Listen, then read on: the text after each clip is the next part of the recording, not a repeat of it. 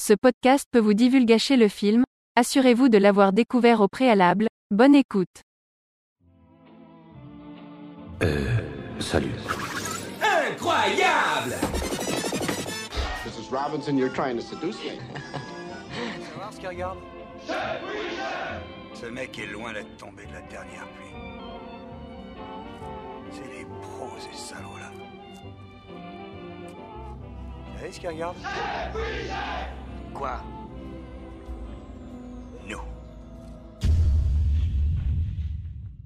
Bonjour à tous et bienvenue euh, dans cet épisode spécial de C'est quoi le cinéma? Aujourd'hui on va se concentrer sur euh, uniquement euh, The Batman de Matt Reeves sorti le 2 mars au cinéma. Pour la simple et bonne raison c'est que c'est un très très gros morceau et que bah, pour le prochain épisode qui sortira bien à la fin du mois euh, ça aurait été euh, trop compliqué de le traiter en, moins de 20 minutes. Euh, pour cet épisode spécial, on retrouve l'équipe de la première émission. Je vais vous les représenter, mais très très rapidement. on retrouve Enzo qui, qui revient, rédacteur sur C'est quoi le, cinéma. Bonjour Enzo, comment ça va? Ça va, ça va et toi? Bon, ça va, ça va. Euh, très très fatigué. J'ai fait une nuit blanche, donc euh, je tiens à préciser que euh, s'il y a des problèmes d'articulation et, de compréhension, c'est normal.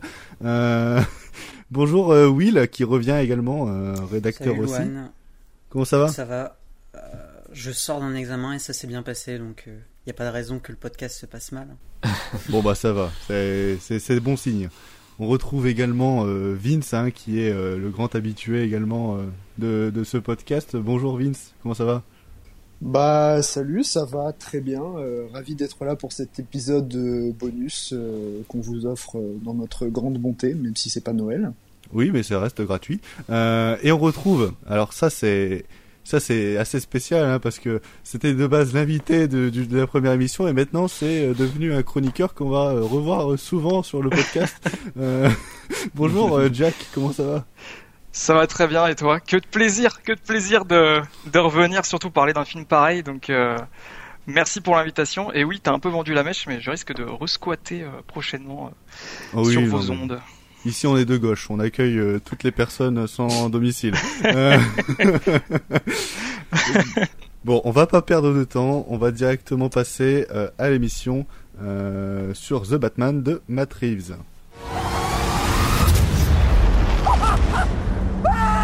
Got you! I got you!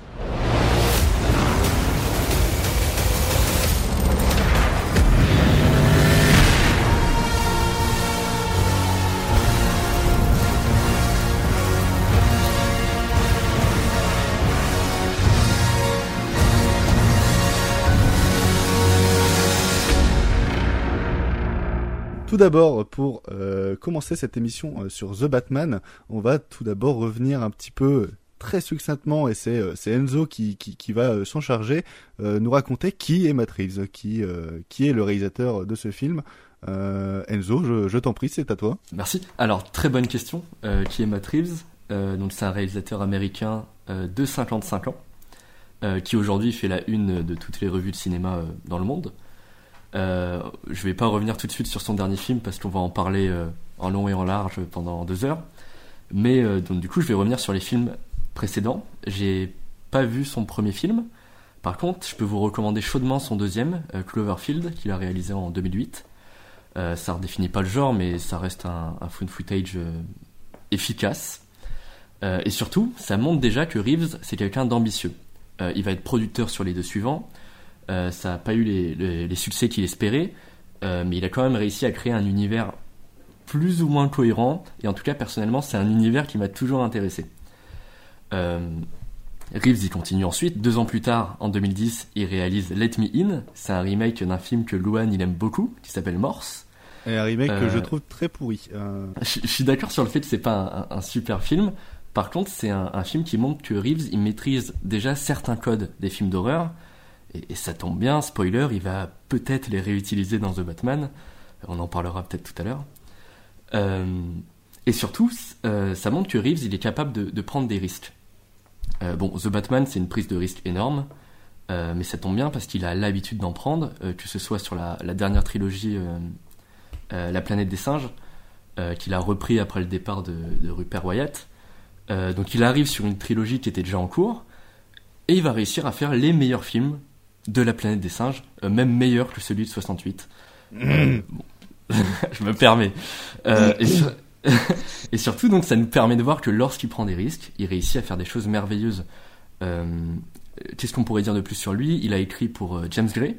J'aime beaucoup d'ailleurs lorsque Reeves a écrit ses scénarios, que ce soit pour Batman ou pour le, le dernier La planète des singes. Je le, je le trouve très bon, en tout cas dans l'écriture des personnages. Après, j'ai, on reviendra sur The Batman, mais j'ai quelques petits trucs à redire. Euh, et surtout, c'est quelqu'un que je trouve ambitieux. Euh, il a produit la série Tell from the Loop en 2020. Donc c'est une série de peinture et il en a fait une, euh, une série télé qui est dispo sur Amazon, si je ne me trompe pas, j'ai un doute. Je peux pas Je crois qu'elle est bah, je crois qu'elle est dispo sur Amazon et en tout cas je vous la conseille énormément. Euh, je vous conseille tout ce qui sort autour. Euh, de Tell from the Loop, c'est superbe, même le jeu de rôle. Et, euh, donc voilà, donc Reeves c'est quelqu'un qui sait créer des personnages très forts. Euh, on va en reparler plus en détail, je pense, un peu plus tard dans cette émission, mais c'était déjà le cas avec César de la planète des singes. Merci Enzo pour cette présentation. Euh, moi, j'ai pas trop de choses à, rajouter, hormis que voilà, laisse-moi entrer, c'est pas bien. Maintenant, pour rentrer dans un peu plus dans le vif du, du, du sujet, on va revenir sur notre rapport avec euh, avec Batman, ce, ce super héros qui est euh, avec, je pense, Spider-Man, celui qui est le plus euh, plus connu, le plus populaire et le plus aimé aussi. Euh, Et le je- meilleur. Bon bah, oui, Carrément d'accord. Will, tu, tu veux commencer à prendre la parole, je t'en prie, Will. Euh, C'est quoi ton rapport avec, euh, avec Batman, peu importe le, le médium euh, Alors prie. écoute, moi je trouve que c'est un personnage qui est passionnant déjà dans les bandes dessinées, Batman, mais encore plus lorsqu'il a été euh, inséré, on y reviendra après, euh, euh, pour le rapport avec le cinéma en général, mais ce qu'on a fait aussi dans le média, que ce soit dans la série animée ou même dans les films, hein, parce que j'ai grandi avec les, films de Burton, et voir Batman représenté de cette façon aussi gothique, ça m'a vraiment profondément marqué, même par rapport à mon rapport au cinéma. Et euh, depuis, on a eu des adaptations qui ont été tellement différentes que, je trouve passionnantes, bon, dans, le pire comme le meilleur. hein. Et même euh, pour la version sacrifiée euh, de Zack Snyder pour son Justice League qui était horrible, et heureusement on a eu une, une belle version mais l'année dernière. Mais voilà, je trouve que c'est un personnage qui est passionnant. Et aussi parce que c'est pas juste un super-héros, c'est un personnage qui côtoie en permanence le mal et qui a ce sentiment de vengeance à cause d'un traumatisme puisqu'il a perdu ses parents. Et je trouve justement, parce que là t'en parlais avec Spider-Man, il partage ce rapport, euh, voilà, il faut protéger mon identité secrète, mais pour autant il faut pas que je m'écarte trop aussi de mes valeurs originelles, quoi. Parce que Batman, euh, même si voilà, il, il- il revendique euh, être le chevalier noir, c'est aussi un personnage qui a besoin de, de parler et besoin de, de revenir à ses origines. Et c'est pour ça qu'il est Alfred en, en majordome, qui lui permet aussi de garder un petit peu ses, ses bases.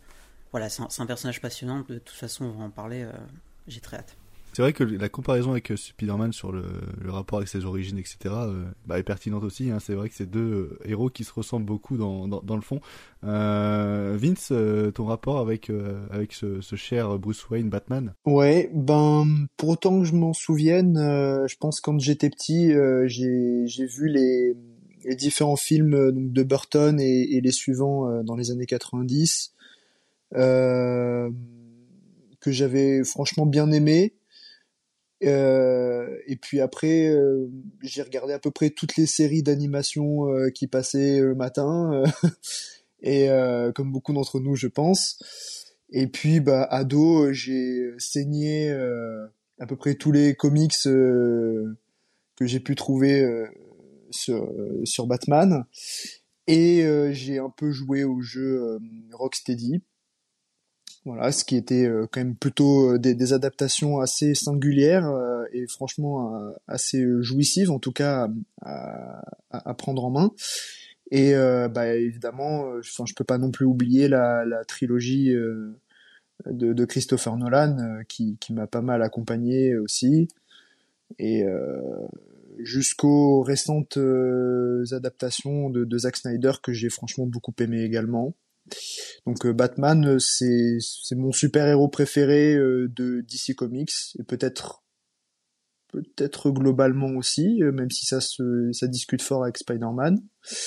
Et voilà, bah c'est c'est un héros que je trouve vraiment passionnant, comme l'a dit Will, qui a vraiment plusieurs facettes et, et un univers qui permet énormément de raconter énormément de choses euh, intéressantes. Voilà. C'est clair, avec le surtout la, la, surdose de méchants qui existe euh, chez Batman. Ah bah ouais. Il y a quelque chose à, à en faire euh, presque indéfiniment presque. Mm. Euh, Enzo, euh, ton ton approche, ton rapport avec avec Batman? Je vais rebondir justement sur ce que tu as dit et sur ce que ce que Vince avait dit. Moi, j'ai grandi avec les, les, les séries télé euh, les, les, dessins animés. Et ce qui me plaisait le plus dedans, c'était Batman, mais surtout les, les méchants, qui sont excellents. Et euh, mm. je me rappelle de, de leur cara design qui est, qui est superbe. Le, le, Joker dans la série de 2004, j'aime beaucoup son, son design. Euh, j'ai aussi beaucoup joué au jeu. J'étais d'ailleurs, je pense, trop jeune quand j'y jouais. Et que je pétais des, des bras, euh, à tour de bras, justement. Euh, du coup, c'est un personnage que j'aime beaucoup. C'est probablement mon héros préféré. Euh, parce qu'il contraste, il contraste beaucoup avec, euh, bah avec Spider-Man, parce qu'il est beaucoup plus sombre. Ben, on va en reparler après, mais on est dans un univers qui est beaucoup plus sombre. Et je pense que c'est ça qui me plaisait beaucoup. Jack, euh, ton, ton, ton, approche à, toi pour, pour euh, Batman. Je sais que voilà, t'aimes beaucoup The Dark Knight. Hein, tu n'as jamais cessé de le revendiquer. Vas-y, je t'en prie. Encore et toujours. Bah, The Dark Knight, c'est vrai que j'en parle souvent, mais en fait, c'est un film qui est vraiment euh, crucial à la fois pour mon amour pour Batman, évidemment, mais également pour le cinéma, parce que c'est vraiment euh, dans la période à laquelle je l'ai découvert, où j'ai commencé vraiment à m'intéresser beaucoup, beaucoup euh, au, au 7e art. Nolan, de manière générale, est une, une porte d'entrée pour moi, mais euh, surtout ce film qui a été un déclic, je l'ai découvert assez tardivement. Et c'est vrai que mon rapport à Batman, du coup, il est un peu plus tardif que le vôtre, parce que même si je regardais déjà euh, la Ligue des Justiciers, notamment plus jeune, mon, premier vrai choc Batman, c'est The Dark Knight, où vraiment je prends une claque et, je me dis que ce mec est génial. Aujourd'hui, ce serait peu de dire que c'est mon super-héros préféré. Euh, il m'a fait du coup commencer les comics. Mon premier, tout premier comics, c'est Killing Joke, et c'est encore aujourd'hui mon, mon, comics préféré. Euh, il m'a fait jouer aux jeux vidéo. Je suis pas un gros joueur, mais j'ai pourtant fait tous les jeux Arkham, euh, même Origins. Et, évidemment, le, Chevalier Noir entretient un rapport au cinéma évident. C'est pas pour rien qu'on a sans cesse en fait des, relectures de, Batman et surtout par des réalisateurs aussi différents que Burton, euh, Nolan ou Snyder, chacun avec euh, avec leur leur vision des choses. Euh, et c'est un personnage que je trouve passionnant, qui a été pour l'instant en tout cas, toujours mis dans des mains, euh, je trouve assez intéressantes. Et, euh, et puis il y a un truc chez, euh, chez Batman que j'adore et qui fait sans doute que c'est mon super-héros préféré, c'est que c'est un humain. Et que malgré qu'il s'élève et qu'il côtoie des dieux, constamment, bah, ça reste un humain en fait. Et il y a un rapport à ça, je trouve, qui est, bah, plus flagrant que chez Snyder que, ailleurs, je trouve, mais quand même qui est, là. On sent que c'est un mec qui a des failles, qui douille, qui est dans la douleur. Et voilà, Will l'a très bien dit, hein, mais euh, il y a un rapport à ses origines, à, à, la douleur qu'il porte en lui constamment. C'est des choses qui me, qui, qui me, qui me fascinent et, euh, et qui font que c'est ouais, clairement mon super-héros préféré, même si voilà, je, je vais mentionner Spider-Man, mais, mais Batman est quand même, quand même au-dessus. Euh, je tiens à mentionner le fait que tu as complètement oublié les adaptations de Schumacher, ce qui me fait très rire. non, c'est vrai? Ah oui, non, euh, t'as tout dit comme s'ils n'existaient pas. Euh. Schumaki ah, Je sais pas, euh, je cherche encore.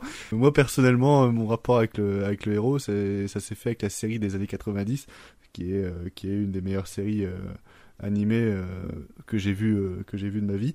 Euh, J'avouais que les films de Burton, moi, je je, je peux pas. Enfin, c'est mais c'est pas pour Burton parce que après il y a parce que quand il filme les méchants je trouve ça très très bien c'est parce que Michael Keaton en Batman pour moi ça ça le fait pas euh, à la limite je préfère toujours Val Kilmer même si euh, voilà Batman Forever hein, on, on, connaît mais euh, je dois avouer que la trilogie de Nolan c'est quand même quelque chose. Hein, c'est un monument. C'est quelque chose qui qui très très difficilement euh, comment dire euh, égalable euh, en termes de construction euh, de, la trilogie. Même si mon préféré, celui que je préfère revoir, c'est Rises. c'est celui que je préfère revoir parce que Dark Knight, voilà, c'est une évidence que ce soit le meilleur film de super-héros de tous les temps, si ce n'est l'un des meilleurs. mais j'aime beaucoup l'adaptation aussi de, de, Snyder et surtout, moi, j'ai vraiment grandi avec avec les jeux Rocksteady que, que j'ai dû faire deux trois fois chacun euh, tellement je suis, euh, je suis un grand fan de, de l'univers qui est proposé et euh, on va en revenir un peu plus tard sur justement les jeux de Rocksteady dans, dans, le conducteur de, de l'émission. Mais comment vous dire que j'avais une grande hâte pour, pour ce Batman et que on va revenir plus tard. Je pense que la déception n'est pas là, quoi. Euh, la conclusion, magnifique. Euh, Quelqu'un a quelque chose à rajouter sur, euh, sur ceci? Euh, Non. On va terminer cette, euh, cette section avec justement Will qui nous a préparé une petite partie sur, sur l'influence des, des, films Batman sur l'industrie hollywoodienne du, du, cinéma et même sur le, genre du super-héros en, général. Je t'en prie, Will. Écoute, le personnage de Batman, même si c'est déjà un personnage passionnant par son écriture et ce qu'il dit en fait sur le genre du film de super-héros, ce qui est intéressant, c'est qu'il euh, y a eu une logique euh, de l'industrie qui a été différente pour trois, on va dire pour euh, deux parties différentes en fait dans l'évolution des films Batman. C'est-à-dire qu'il y avait déjà une logique très commerciale lorsque Tim Burton il a, fait ses films, notamment le premier Batman Returns, mais on a quand même gardé, en tout cas Burton avait gardé pour son premier film son univers gothique. Et, euh, et pour autant, voilà, il devait aussi pallier à une logique économique euh, typiquement euh, des années 90. Il fallait que le film renfloue les caisses quoi, de l'industrie. Et c'est pourquoi on, on, l'a engagé ensuite pour Batman, Returns. Le seul souci, c'est qu'il a refusé en fait de, de souscrire aux obligations contractuelles, notamment pour le merchandising, en fait pour vendre du jouet, parce que Warner voulait euh, toujours le même succès que le premier Batman, mais il fallait aussi que le film reste bon public. Et bien sûr, Batman Returns, euh, c'est beaucoup plus sombre. On a aussi euh, des personnages terrifiants comme le pingouin, ce qui fait qu'il s'est fait virer ensuite du projet et Warner n'en a plus voulu.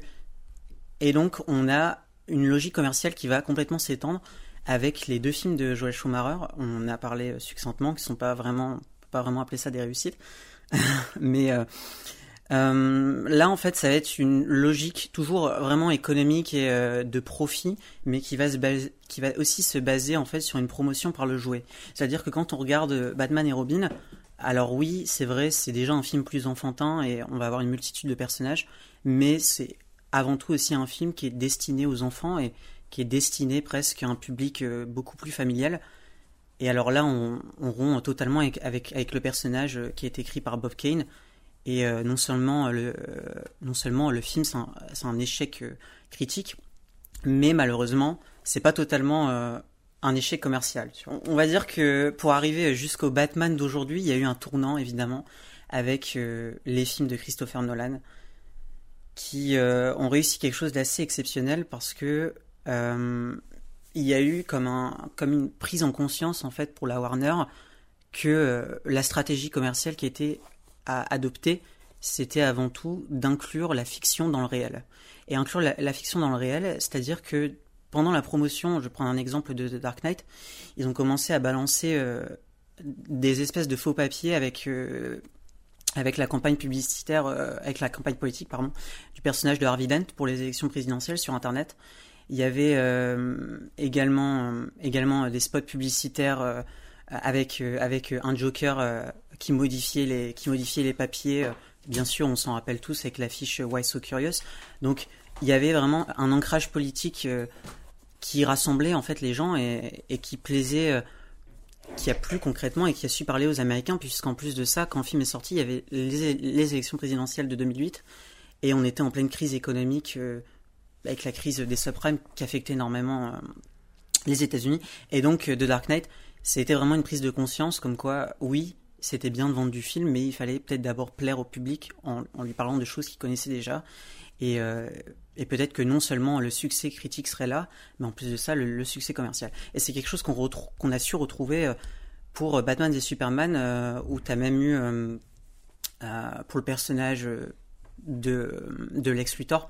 des sortes de, de vidéos où, où, le personnage fait un petit peu la promotion de son projet allant à l'encontre de celui de, Wayne, c'est vraiment cette volonté d'ancrer quelque chose de fictif dans le réel pour parler aux spectateurs. Et donc ça, on, on, avait vraiment quelque chose de complètement différent qui s'est joué entre quelque chose de, purement commercial et qui est complètement dénué du réel, et avec les films de, Nolan, une approche beaucoup plus contemporaine et qui a su parler par son approche politique, terroriste, sociale, économique, juste exceptionnelle. Et on en a eu la preuve avec aujourd'hui euh, des films comme euh, Joker, par exemple, où là, d'ici encourage des, films un petit peu plus intimistes, mais qui parlent peut-être davantage aux, Américains et à quelque chose de beaucoup plus euh, sociologique. Et euh, aujourd'hui avec euh, de Batman, hein, bien sûr, puisque là, certes, on est toujours sur une approche du divertissement, mais il y a aussi quelque chose de plus personnel, plus intime. Donc voilà, il y a eu vraiment un tournant et, et c'est pour ça, je pense qu'aussi beaucoup de gens veulent oublier les films de Schumacher parce que les films de Schumacher, ça incarne euh, tout l'aspect commercial et, tout ce qu'il y a de pire en fait euh, dans l'industrie hollywoodienne. Et c'est maintenant qu'on va passer au moment que vous attendez euh, tous, notre avis sur ce The Batman de Matt Reeves.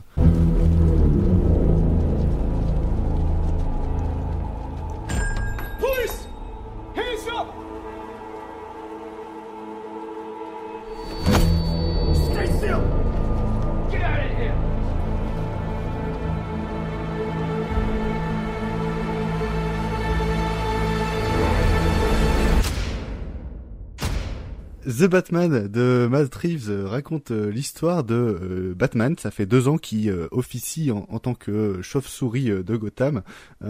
c'est alors que un ennemi redoutable fait son apparition, le, le Riddler. Donc c'est le mystère, le Sphinx. Enfin, il s'appelle par plusieurs noms, va tuer, il me semble que c'est le maire de la ville, Gordon va l'appeler pour résoudre cette enquête, car cette enquête lui est adressée par des enveloppes destiné au Batman.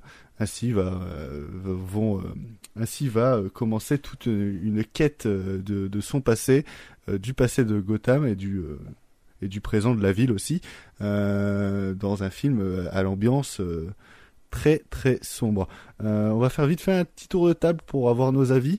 Vous allez voir qu'ils sont très très variés. Euh, Vince, je te laisse commencer. Qu'est-ce que tu as pensé de, ce The Batman? Eh ben, j'ai beaucoup aimé. Euh, globalement, je trouve que c'est vraiment euh, un travail technique assez remarquable. Que ce soit la mise en scène de Matt qui est globalement assez impeccable, euh, la photo de Greg Fraser qui est euh, sublime et, euh, et cette, cette, approche de, de visuelle de Gotham qui est encore plus sombre et, plus crasseuse qu'on avait vu jusqu'ici. et bah, j'ai vraiment beaucoup apprécié cette nouvelle proposition. je trouve Robert Pattinson euh, assez impressionnant. Euh, et surtout en tant que Batman, parce que finalement son Bruce Wayne on le voit peu. Euh, et je trouve qu'il transmet vraiment les bonnes émotions juste avec son regard. Enfin, bref, moi il m'a plutôt bluffé, mais bon, c'est un excellent acteur. Hein, c'est pas c'est pas une nouveauté à part pour les gens qui se sont arrêtés à Twilight.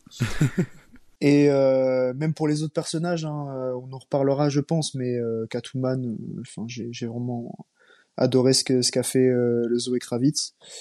Et globalement, euh, vraiment un, excellent film. Je pense un, des meilleurs euh, blockbusters qu'on ait eu ces dernières années.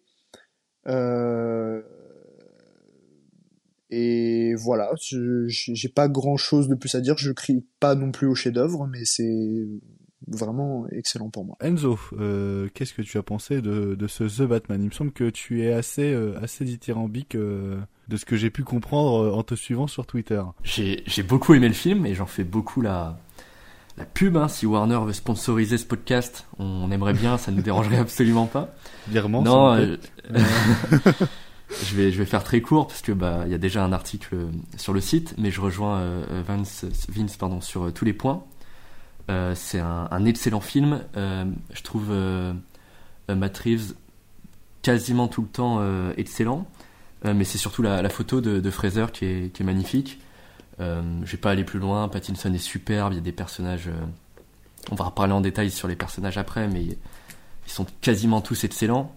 J'ai adoré. Je vous conseille d'aller le voir et j'ai hâte de voir la, suite de cet univers, que ce soit les séries ou, ou les, ou les suites très probables. Euh, Jack Eh ben écoute, euh, j'ai euh, j'ai adoré.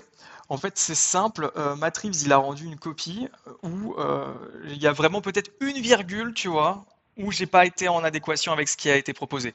Les, les attentes étaient stratosphériques, hein, donc vraiment euh, la déception aurait, aurait pu l'être tout autant.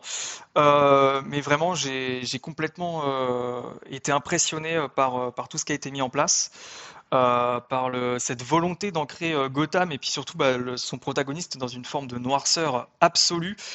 Euh, les inspirations fincheriennes également. Pour moi, c'est passionnant de, bout en bout.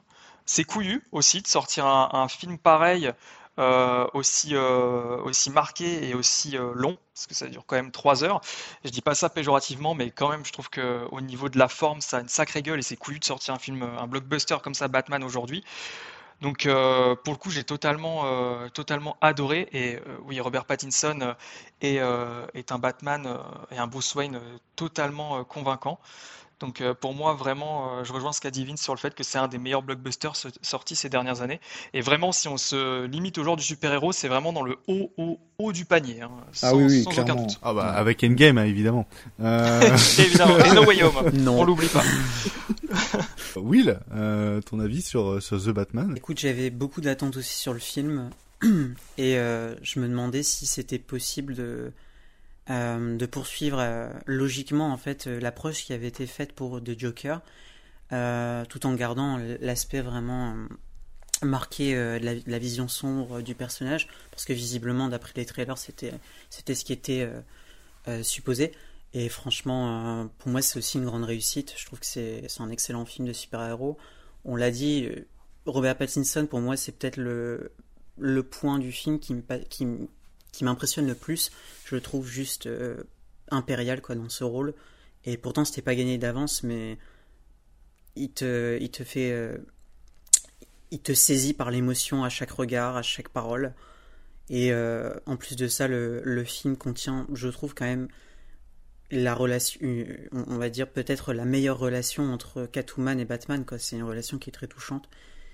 Et sans pour autant perdre en fait l'identité euh, des deux personnages. Et ça, je trouve que c'est très fort. Après, voilà, euh, les inspirations euh, de Fincher, moi, ça me plaît évidemment beaucoup. Que ce soit Seven ou même Zodiac dans, cette quête de Batman envers The Riddler. Je trouve que c'est très bien mené. Les chorégraphies aussi, hein, c'est très bien fait. et puis visuellement, ça claque. Quoi. Donc techniquement, je trouve que c'est assez irréprochable. Après, je, je suis pas trop objectif, c'est que, c'est que des choses que j'aime. En plus de ça, il y a Michael, il y a Michael Giacchino qui a composé euh, parmi les meilleures bandes originales de- des films Pixar. Et ce type-là, je, je lui voue une admiration. mais, Oh bah mais non, on peut. vraiment, hein. c'est... Ouais. Ah oui, mais On peut, la, mu- la musique de, de, de ce The Batman est une des, des, des meilleures compos euh, globales qui est sortie de, de, de ces dernières années aussi. Enfin, en termes de totalité, de, de, de changement d'ambiance, de, de, variété dans, dans la bande sonore, enfin, c'est exceptionnel ce qu'il a fait. Ah bah, surtout, tu vois la différence avec ses compositions qu'il a fait pour Marvel. Là, tu vois, il y a un vrai travail de composition euh, qui, qui va fonctionner avec l'ambiance du film, alors que les compos de Marvel, elles sont insignifiantes. Tu les, les entends même pas des fois dans le film. Ah, c'est Mm. clair, c'est clair. Ouais, et puis donc euh, cette musique, elle se, elle se manie, elle, elle- elle se lie très bien en plus de ça, tu vois, avec tout l'habillage sonore du film. Et ça, c'est comme tu l'as, bah, comme tu viens de, de le dire, Vince, c'est quelque chose que t'as pas du tout dans les films euh, du MCU. Mais en tout cas, moi, ce qui me fait plaisir aussi avec ce film, c'est qu'il y a un engouement général du public qui est, euh, qui est vraiment euh, super, quoi. Quand tu regardes sur Twitter et même, et même là, j'ai envie de dire qu'à la fac, moi, il y a des gens autour de moi qui, me parlent du film. Je me dis, putain, les gens s'intéressent à The Batman et, pas un film Marvel, et ça, ça fait du bien. Ça manque quand même de portail euh, de téléportation. C'est. J'aurais préféré un peu plus de portail. Et Euh, de blagues à la con. Et de blagues à la con aussi. Euh, Et de scènes post-génériques. Et de scènes post-génériques. Restez pas jusqu'à la fin, vous me faites chier, je suis exploitant, je suis obligé de rester 10 minutes de plus. Euh, euh, Moi perso, euh, The Batman, c'est, euh, c'est, c'est, c'est, j'ai utilisé le mot que tous les tweetos ont utilisé, qui est chiant, mais c'est une masterclass. Euh, c'est un film. Euh, alors, ça partait bien et en même temps ça partait mal parce que je déteste les films longs. Donc quand tu me dis qu'il y a un film de 3 heures euh, qui sort au cinéma, je je, tremble, je, suis limite déjà énervé. Euh, mais quand tu me dis que c'est réalisé par Matt Reeves, soit le mec qui a fait euh, les deux des singes qui sont euh, dans mon top 100 all time et Cloverfield qui est dans mon top 100 all time aussi, je suis un peu plus, un peu plus confiant. Et, les annonces ont, ont été là, même si les bandes gâchent quand même quelques, quelques petits plans du film qu'on aurait préféré découvrir. Euh, parce que c'est vrai qu'en la revoyant après avoir vu le film, on se rend compte que presque tout le film est dedans. Euh, en, termes de plans, enfin tous les e- establishing shots. tous, les, qui- tous les money shots Ouais, c'est ça. euh, sont dans la bande annonce. Ouais, et, ça c'est un petit peu dommage. Surtout, même les derniers plans du, du film sont dans la bande-annonce aussi. Donc on, on, on sait que quand, comme on les a pas vus, le film n'est pas terminé et va partir dans cette direction. Ce que je trouve un peu, dommage. Mais euh, The Batman, dans, sa totalité, et, c'est ça que je trouve formidable, c'est que pendant le film, on se demande où c'est qu'on en est. Peu importe, on, a, beau être euh, au, au bout de 30 minutes du film, on se dit, on a l'impression qu'il y a deux heures qui sont passées tellement le film est tellement complet, il se passe tellement de choses en si peu de temps, euh, enfin, en si peu de temps, il se passe tellement de choses que on, est perdu temporellement pendant le film, mais quand les trois heures se terminent, on se rend compte en fait qu'on en redemande et que euh, c'est passé hyper rapidement. Et pour moi c'est ça la grande magistrale du film, c'est de réussir à avoir un rythme très lent, très posé où on raconte beaucoup de choses sans pour autant se faire chier. Au contraire, Euh, et, et c'est encore mieux au deuxième visionnage ceci. Euh, mais euh, The Batman, j'ai adoré. J'ai envie de me replonger dans cet univers euh, et découvrir les, euh, prochaines séries dérivées et prochains films dérivés de, celui-là, en espérant que ce soit toujours Matt Reeves derrière. Et c'est aussi un, film qui est, très inspiré d'autres médiums liés à The Batman. On parlera plus tard du médium vidéoludique, mais euh, là, euh, Jack va nous parler un petit peu du, médium comics, euh, des inspirations comics de The Batman. Bon alors, je suis pas sûr d'avoir besoin de vous rappeler que Batman, c'est un héros qui est né sur une planche de bande dessinée. Parce que oui, avant d'être une icône du cinéma, un personnage de jeu vidéo, une mascotte imprimée sur des t-shirts ou sur des verres à moutarde, bah bien sûr, c'est un héros de comics. Et The Batman, comme ses prédécesseurs, puise certaines de ses inspirations dans les aventures sur format papier, et cela bien que euh, on ressente dans le film de Reeves l'envie de faire table rase du passé. Alors justement, faire table rase du passé, c'était l'intention de Frank Miller avec Batman année 1, qui a énormément inspiré euh, du coup The Batman. C'était également une inspiration euh, capitale de Batman Begins, donc le film de Nolan.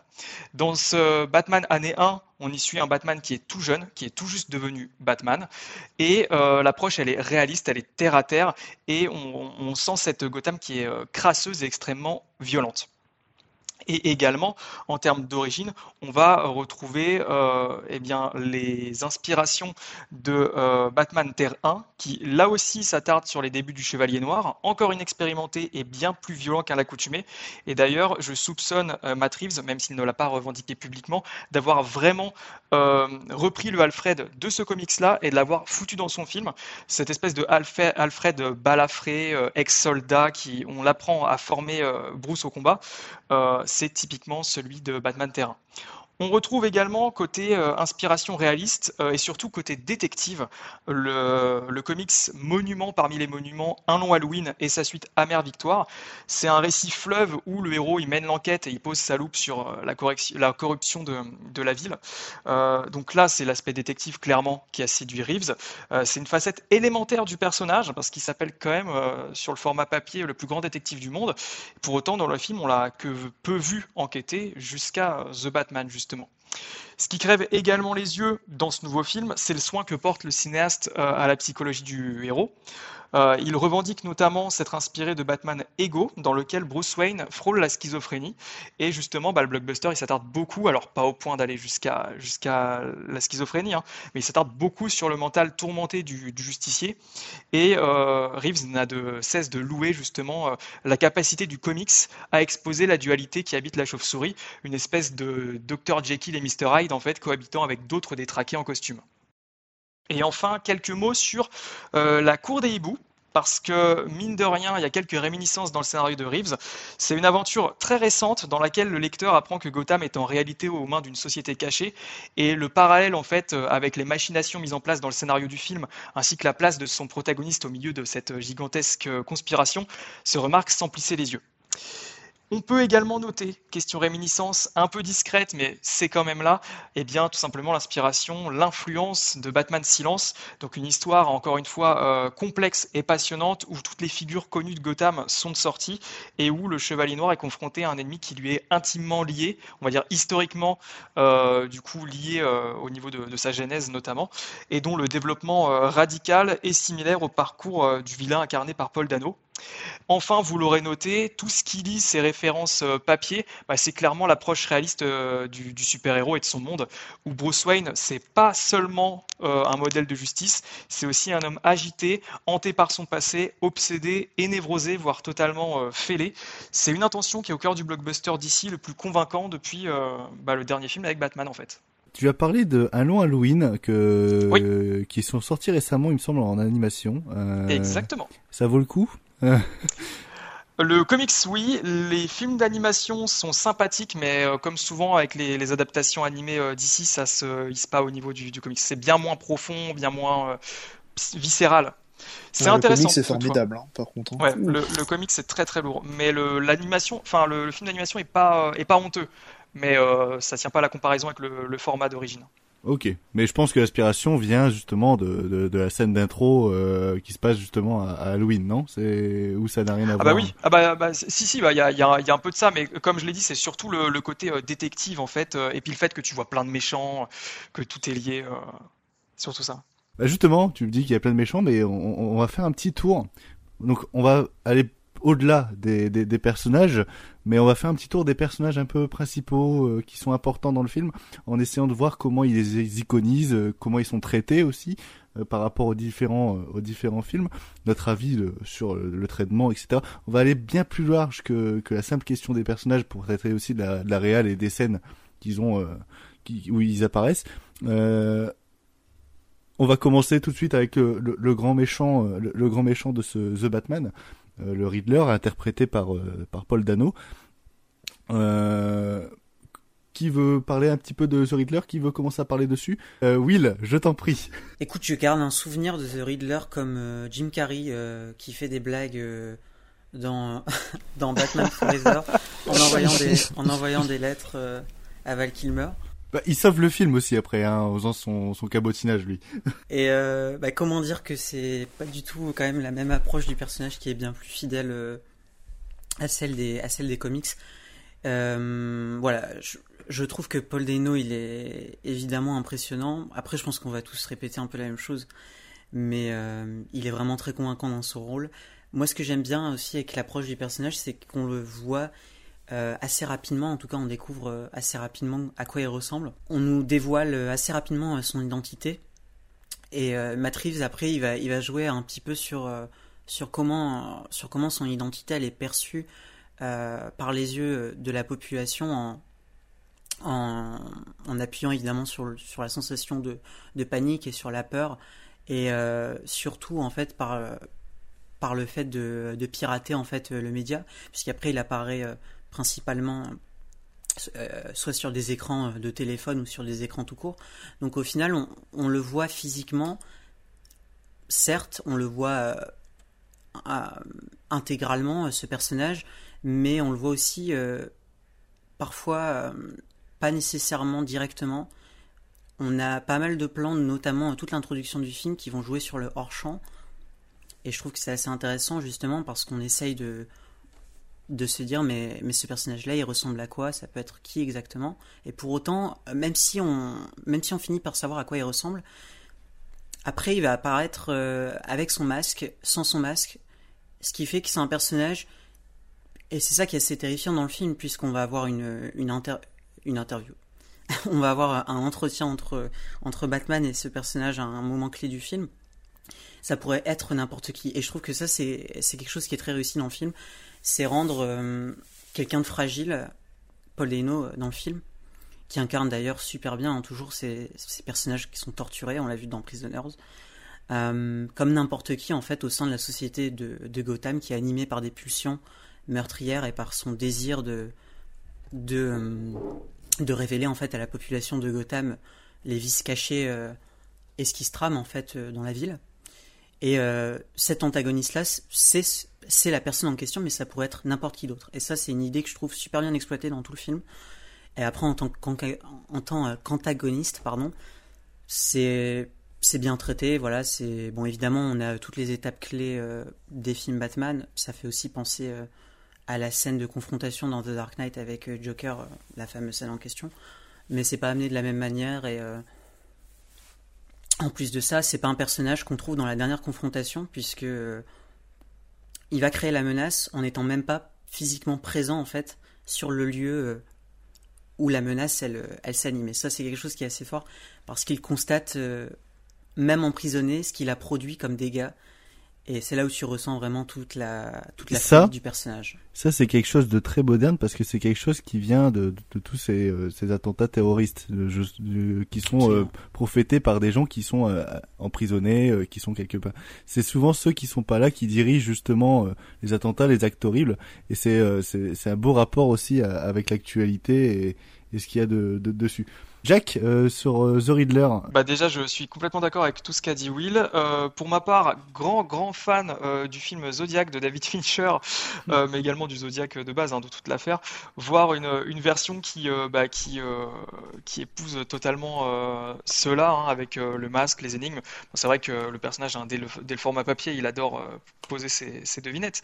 Mais là, il y a une version vraiment euh, viscérale, torturée du, personnage.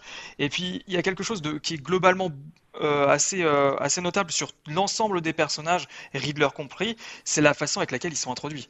Le film introduit ces personnages soit de manière extrêmement naturelle et fluide, soit de manière extrêmement marquée.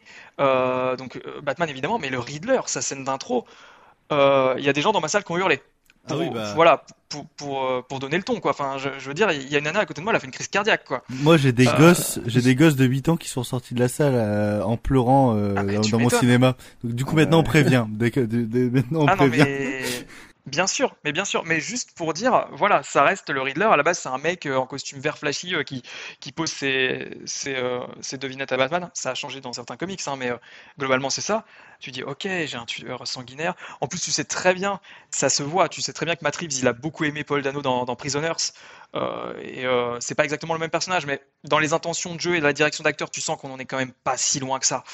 Et, euh, j'ai adoré. Réinvention du personnage, vous l'avez dit, actualisation totale à la fois des enjeux, mais au niveau également de tout ce qu'il peut représenter pour moi, c'est un, un, vrai bon méchant euh, et qui restera, euh, je pense, au panthéon des meilleurs méchants Batman euh, au cinéma, hein, indéniablement. Et ah. il fait un peu penser au, Jigsaw Killer de, de la saga Saw aussi, non? Oui, c'est ce que c'est ce que j'allais dire un peu un peu de John Kramer dans mm, exactement dans le Riddler. En plus, ça rime, c'est cool. Euh... Quelqu'un a quelque chose à rajouter sur sur le Riddler? Vas-y, Enzo. Euh, juste pour revenir euh, sur ce que Jack a dit euh, par rapport à Zodiac, j'aimerais avoir votre avis parce que je trouve qu'il y a un plan quand le, procureur va se faire poser un, collier explosif. Il y a un plan qui suit le procureur qui va jusque dans sa voiture et j'avais l'impression de voir le plan du taxi dans Zodiac. Je sais pas si c'est une référence, un hommage ou, ou mon esprit. Moi, c'est surtout l'atmosphère en fait de nuit qui m'a rappelé, tu vois, Zodiac et surtout la il me semble que c'est le premier assassinat dans, dans, le film de Fincher. Je retrouvais vraiment cette. Euh, peut-être en fait la manière dont il va justement euh, euh, poser la bombe en fait sur le gars en se mettant à l'arrière de la voiture. Tu retrouves exactement le même procédé de, bah, de tuerie en fait du, bah, du Zodiac en fait dans dans le film de Fincher ce côté un peu je, je floute l'action non seulement pour éviter d'être un film un film interdit moins de 12, enfin rated R, mais aussi parce que euh, c'est toute la, subtilité du, du, Riddler qui est mise en, en, valeur euh, et tout aussi euh, la discrétion du, du, Riddler. moi, ce que, que j'ai beaucoup aimé avec avec ce, Riddler de, de, de Paul Dano, c'est que non seulement il y a ce côté tu, tu es en série hyper intelligent, etc. Mais il y a ce, côté aussi, c'est euh, le, vrai homme mystère. C'est-à-dire qu'il va pas faire que des devinettes, il va faire des énigmes, il va également euh, laisser des petits indices et prévoir ces indices à l'avance, euh, parce qu'on a beaucoup de plans copies entre ce que fait le Riddler et ce que va faire le Batman après, notamment quand il jette l'objet pour la moquette qui est exactement au même endroit, au, au même moment, euh, ces, ces, petites, euh, ces petits points d'interrogation qui va laisser un petit peu, euh, un petit peu partout. Euh, ce qui fait très jeu vidéo Rocksteady euh, également. avec ces enquêtes secondaires qui prennent 50 000 ans parce que je comprends jamais rien. euh... je les ai pas toutes finies celles-là. Ouais, hein. pareil. Euh, quand t'as fini le jeu à 100% la première fois, après tu y reviens plus. Hein. Euh... C'est clair. Euh, mais ouais, c'est vraiment un, méchant euh, très très important euh, à l'avenir. Bon, on n'est pas du tout comme les, gens sur Twitter qui sont en train de le comparer avec Heath Ledger parce que c'est incomparable, mais c'est vraiment quelque chose qui va, je pense, marquer la, saga et enfin la franchise Batman au, cinéma. personne d'autre a quelque chose à rajouter sur le sur le Riddler On va tout de suite passer maintenant au, au méchant de service, le méchant euh, le, le, méchant numéro 2 qui n'est pas vraiment méchant dans le film. Il est un peu un peu ambigu. Euh, je pense qu'on n'a pas la version totale et on l'aura un peu plus avec la série, je pense. Euh, le pingouin joué par euh, Will euh, non Will Ferrell. con. Euh... joué... joué par Will de cette émission. Ça aurait été incroyable, mais bon. Euh, par Colin Farrell, joué par Colin Farrell. Euh, le pingouin qui est euh, la directeur ou euh, sous-agent d'une boîte de nuit un peu underground de Gotham. et Will, Ferrell, j'allais refaire. Colin Farrell qui est ici avec une, prothèse assez assez incroyable. Qui a envie de commencer sur sur le pingouin? Will, vas-y, qu'est-ce que t'en en as pensé du, du, du, pingouin de Colin Farrell? Moi j'ai bien aimé ce qu'il a fait avec le pingouin Matt Reeves déjà parce que tu l'as dit c'est pas du tout le, méchant principal de ce film. Et c'est au final même pas vraiment un, méchant dans le film, c'est surtout un personnage secondaire. Et ce que j'aime bien, c'est que c'est euh, plutôt une introduction de personnage, ouais, plutôt dans un univers, et on le rencontre dans le film et il, joue, il, il a quand même un rôle clé. Mais c'est un personnage qui amène surtout Batman à aller d'une étape euh, à une autre en fait. C'est pas euh, la menace qu'on a pu voir ah, c'est même, euh, c'est même pas vraiment une menace, hein. Il est pas vraiment ouais, menaçant pas dans le film. Pas encore, pas encore. Et j'irais même à dire qu'il apporte des moments comiques dans le film, parce que moi, il m'a fait rire. Ah oui, oui. Quand même, euh... et puis, euh, et puis sa réaction euh, quand il commence à voir euh, la Batmobile arriver. Ah non, franchement, c'est, c'était intéressant. Good cop et, et bad puis, cop. et puis, belle performance hein, de, de Colin Farrell. Même sa transformation physique, je trouve, qui est assez impressionnante. Ah, il est incroyable. Euh, Colin Farrell, je, le trouve vraiment incroyable dans le rôle. Euh, il a réussi à passer, euh, pour moi, à surpasser l'interprétation de, de Vito, qui, faisait pour moi un très très bon, un très très bon pingouin. Mais Colin Farrell, pour moi, c'est vraiment l'adaptation, la, temps, la plus parfaite au cinéma du, pingouin de, mon côté. Je pense qu'en parlant du pingouin, on a besoin, je pense, de parler de cette, euh, course poursuite euh, qui est euh, un élément et une des scènes d'action centrales euh, du, film. Je vais commencer par Vince sur la course poursuite parce que ça va être quand même un sujet à débat, je pense. Je, je t'en prie, Vince. Ben écoute, c'est une course poursuite qui est assez impressionnante visuellement euh, par son ambiance. C'est euh, extrêmement pluvieux. Euh, c'est le chaos total parce que ça se fait à travers une circulation assez dense sur l'autoroute. donc il y a pas mal de tension. Enfin, t'as l'impression qu'à tout moment ils vont ils vont se cracher en fait. tu te demandes d'ailleurs comment ils font pour éviter toutes ces bagnoles et tous ces camions. Mais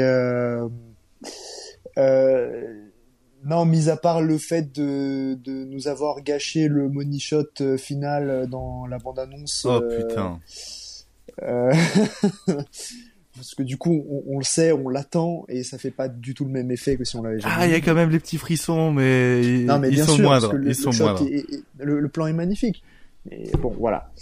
Mis à part ça, euh, je trouve quand même globalement, elle est très réussie juste à certains moments, je dis bien à certains moments, c'est pas du tout sur la globalité, euh, le découpage, euh, la façon dont s'enchaînent les plans, c'est pas super lisible. Enfin, en tout cas, ça, ça nous perd un petit peu dans la, dans la spatialisation. Alors, euh, quelque part, comme euh, la circulation, en fait, dans cette course-poursuite est, est, est, très frénétique et très chaotique euh, c'est normal qu'on soit un peu euh, bousculé, on va dire. Mais euh, quand on sait plus où, se situe ni le pingouin ni, la Batmobile dans, dans tout ce, enfin, sur cette aire d'autoroute, enfin, sur cette portion d'autoroute, c'est un peu problématique. Mais c'est vraiment juste quelques petits instants par-ci par-là. Hein. C'est pas non plus toute la course poursuite qui est illisible. Euh, Jack, je, t'en prie. Alors, je suis complètement d'accord avec, euh, avec ce qu'a dit Vince. En fait, je trouve que le, autant l'amorce de la course-poursuite euh, est, vraiment prenante.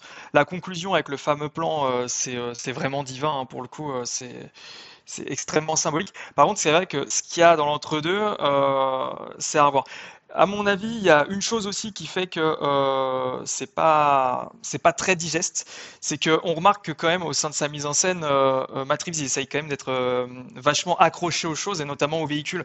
Il multiplie énormément euh, le, fameux plan où il colle une, caméra à, la bagnole en fait et on voit soit un bout de roue, soit une portière pour donner ce sentiment vraiment de, de gravité, de pesanteur et, et, de poids en fait au véhicule. Et faire ça, utiliser ce procédé qui est cool, hein, et en plus c'est assez esthétique, mais faire ça euh, dans une course-poursuite où il y a 15 000 voitures, euh, personnellement, à partir du moment où il y avait les deux camions là qui commençaient à, bloquer la route, j'ai plus rien compris. J'ai plus rien compris. Il a fallu que ça, il a fallu que ça se dessoude, enfin que ça explose totalement pour qu'enfin, voilà, je repère qui était euh, qui était qui. Je trouve vraiment qu'à ce moment-là, c'est, j'irai pas jusqu'à dire laborieux, mais tu sors un petit peu du truc en fait, et puis euh, et puis c'est un peu dommage. Par contre, j'applaudis le fait qu'ils aient décidé de faire ça euh, sur une sur une portion d'autoroute où ça circule, parce que non seulement ça montre bah, qu'il y a de la vie, parce que généralement vous remarquerez que dans les dans les courses poursuites, généralement il y a juste le méchant et le, et le gentil. Hein. Dans, dans, The Dark Knight, ils avaient trouvé l'astuce de vider la virer, virer certaines, enfin vider complètement certaines rues pour qu'il n'y ait plus que le camion et puis, euh, et puis euh, le Joker et, et, la Batmoto. Euh, chez Snyder, il me semble que quand il était en Batmobile, ça canardait dans des zones industrielles, donc il y avait personne. Là, ils font ça, il y a quand même des bagnoles partout. Alors, à la base, l'intention, elle est couillue. L'exécution, n'est pas super réussi, mais néanmoins, il y avait une certaine intention, une certaine volonté. Dans, dans la volonté, il y a un côté Mission Impossible 6, euh, Rouge des Champs-Élysées, avec Tom Cruise ah sur la moto. Enfin, il y a, il y a, cette, il y a cette attention-là, cette attention-là aussi. Euh, moi, la première fois que je suis sorti de cette scène, enfin voilà, Vince est, au courant, on a parlé en privé, il, a voulu me défoncer parce que j'ai dit c'était une leçon de découpage. Euh... et, et je vas-y, vas-y, dis-moi, dis, dis, insulte-moi. Ah, J'avais envie de te taper. Hein, J'allais prendre un abonnement chez Afflelou. Hein. Ah bah, avec grand plaisir, avec grand plaisir. Euh, mais j'ai été le revoir du lendemain et c'est vrai que je dois avouer, et justement tout le moment avec les camions qui se qui se s'entrecroisent, ce moment-là, bah, c'est l'affaire de 4-5 plans, hein. mais euh, est un peu est un peu euh, fouillis. Euh, ouais, quelques petits instants, tu te dis attends, euh, ils sont où là? Après, tu te demandes, euh, ouais. Pour, pour le mettre au crédit de Matt Reeves, euh, le mec a essayé de tourner ça avec des vraies voitures qui allaient dans le contresens, avec des vrais cascadeurs, euh, bien sûr. explosions. avec des, des vraies explosions également aussi. Euh, là où je pense que c'était compliqué d'avoir un, un, bon plan au bon moment, enfin c'était quelque chose de très millimétré. Ouais, mais tu vois, je me dis, je, je sais pas, Luan, toi qui l'as vu deux fois, peut-être tu t'en rappelles mieux mais euh, peut-être que justement au lieu d'avoir ces euh, d'un coup euh, trois quatre plans qui s'enchaînent où on comprend rien peut-être que genre un, un plan euh, zénital ou en tout cas un peu plus aérien où, où on les voit peut-être circuler entre les voitures, ça aurait été pas mal, tu vois, pour resituer. Ça aurait été, je pense, En- fait, peut-être plus je- efficace. Je pense que euh, il- comme il a comme il a tourné vraiment sans mettre sans rajouter de voiture en, en CGI ou alors très très peu et euh, en, en, étant en économie d'explosion, je pense parce que c'est quelque chose qui doit couvrir. c'est- Je pense que c'est une scène qui a coûté très cher. Euh, Il y, a, y a dû mettre des caméras un petit peu partout, je pense, sur les voitures et sélectionner les meilleurs plans. Et il suffit qu'il y ait une galère sur un des plans, déjà il est plus utilisable. Ah, mais tu peux Euh, mettre un drone, tu vois, genre. Ouais, non, je pense qu'il y avait moyen de faire un petit plan zénital, euh, d'en rajouter un pendant euh, pendant la scène, même si je pense pour camoufler les défauts, euh, ça aurait été plus plus compliqué. En fait, je pense que tourner de nuit euh, avec des effets practical euh, et pour mettre en valeur euh, cette explosion qui va donner un, un des meilleurs plans du film après, rien que déjà cette voiture qui sort des flammes avec le pingouin qui rigole et qui qui est traumatisé. Je pense que en fait c'était c'était pas son objectif de de rendre cette partie-là de cette scène d'action lisible. Je pense qu'en fait, elle sert juste de transition à, à ce moment de, de flottement, en fait. euh. Mais ce que j'adorais, par contre, dans cette scène, qui, c'est ce qui l'amorce, c'est ce chant contre chant de une minute entre cette putain de Batmobile et ce pingouin. C'est, il y a, eu ce, ce, ce, ce, ce moment de jouissance de, que je n'ai jamais ressenti une seule fois dans un Fast and Furious, c'est le bruit du moteur du voiture. qui, à ce moment-là, je, je sais pas, c'est, en, un plan, il arrive à nous caractériser la Batmobile, ce, ce qui, euh, d'habitude, est très compliqué à faire et on a des gens comme Snyder qui arrivent à, le faire euh, très rapidement et des gens qui, je suis désolé Christopher Nolan, qui, euh, la Batmobile prend un peu plus de temps à, à- être un, personnage. Euh, oui, je t'en prie, Jack, tu, vou- tu voulais euh, rajouter quelque chose? Bah justement, pour rebondir euh, sur ce que tu disais là, j'ai vu des gens faire un parallèle avec Christine à ce moment-là de Carpenter, où la bagnole est, est vivante et, et, et veut buter le pingouin. Et en fait, j'ai fait, mais c'est pas insensé. En fait, c'est c'est carrément ça. C'est c'est c'est la bagnole qui qui s'allume et Ah, qui va pas faux, euh, ouais. qui va défoncer le pingouin, quoi. Clairement, qui Et qui sort des flammes. Et il nous fait même un faux espoir. Il nous fait même un faux espoir parce que la voiture, elle cale. Après avoir fait vroom vroom, elle cale une milliseconde. Et c'est un moment où j'étais en mode merde. Et finalement, c'était jouissif après, mais euh, ce petit moment, euh, c'est comme... euh, et on en reparlera après, mais il y a plein de moments où Batman, euh, il, il se prend des poteaux et... Et ça montre euh, qu'il est humain. Mais ça, on va en parler un, un- un petit peu plus tard. On va parler euh, justement de son, de son patron, euh, Falcon. Je sais plus comment il s'appelle, euh, son prénom. Euh, Carmine. Carmine. Carmine Falcon, joué par euh, John Turturro, euh, qui est euh, le, le patron du coup de, du, du, du pingouin. Euh, on va rester très très peu dessus, mais c'est c'est quand même un personnage important. Moi, je dois avouer qu'il m'a fait penser à Al Pacino dans Le Parrain. Euh, mais vous qui... Euh... Bref, physiquement, physiquement. Euh, Ah oui, pas plus loin que Dans ça. le parrain 3, alors. Oui, dans le Parrain 3, évidemment. Ah bah oui. oui, oui. Euh, dans le Parrain 3, évidemment. Euh, Falcon, qui est euh, un personnage im- important. Je voulais juste savoir, avant de, de vous donner la parole, est-ce que dans les comics, c'est c'est aussi le père de, de Selina Kyle? Non, rien à voir. Non. C'est une réinterprétation. euh, Ok, donc c'était juste pour ajouter un arc à, à Selina Kyle. Ok. Euh, Quelqu'un voulait dire quelque chose sur, euh, sur Falcon euh... Oui, vas-y Vince, je t'en prie. Ouais, euh, bah, moi je suis globalement, je suis juste très content d'avoir John Turturro en fait euh, dans ce rôle. euh, Dans un bon rôle. ça- Oui. Mais il est déjà, bon quand même court. chez les frères Cohen. Bah ouais. Puis euh, dans, dans la mini-série euh, The Night Of aussi, Ouais, euh, il est excellent. Non, c'est vraiment super d'avoir un, un acteur de ce calibre, même dans un parce que Falcon, il- il est important, mais il n'est pas aussi important que d'autres personnages dans le film. Euh, il a moins de temps d'écran.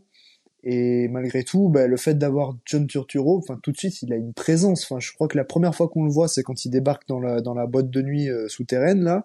Oui, c'est quand il Euh, parle à, justement à à Selina. Kyle. euh, Ah, il en impose direct, quoi. Je me suis pas dit, j'ai, enfin, j'ai, j'ai oublié le John Turturro euh, de Transformers. euh, de, de, oui, ou de, de The Big Lebowski, tu vois. C'est Transformers. Ah bah c'est c'est ma référence pour John Turturro. Jack, tu voulais rajouter quelque chose Bah, encore une fois, la manière dont sont présentés les personnages, dont ils s'insèrent dans le récit, je veux dire, c'est mais c'est c'est d'une efficacité, c'est d'une précision. Euh, et justement, bah, toute cette partie dans la, dans la boîte de nuit où à la fois tu as, le, as le, le, pingouin qui, qui intervient, T'as euh, as Falcon, t'as Catwoman qui se glisse là-dedans et qui finalement est rattaché euh, euh, familialement à tout ça. Enfin, je trouve vraiment que, que c'est vraiment super bien foutu. Et ça, encore une fois, euh, renforce le sentiment que tout ça vit, qu'il y a une histoire, qu'il y a des relations entre les personnages, que les, que les choses respirent. Et, euh, et ça, ça fonctionne à mort. Que, que, que, Gotham a toujours vécu et que les deux ans où Batman y a été présent bah, euh, sont intégrés dans, dans l'histoire. On sait qu'il y a un passé pour, pour tout le monde. Euh, moi, je, je dois avouer que pour Falcon, il y a quelque chose qui m'a qui m'a assez euh, plu, c'est que c'est c'est censé être un très euh, un antagoniste, un, gros enculé en fait.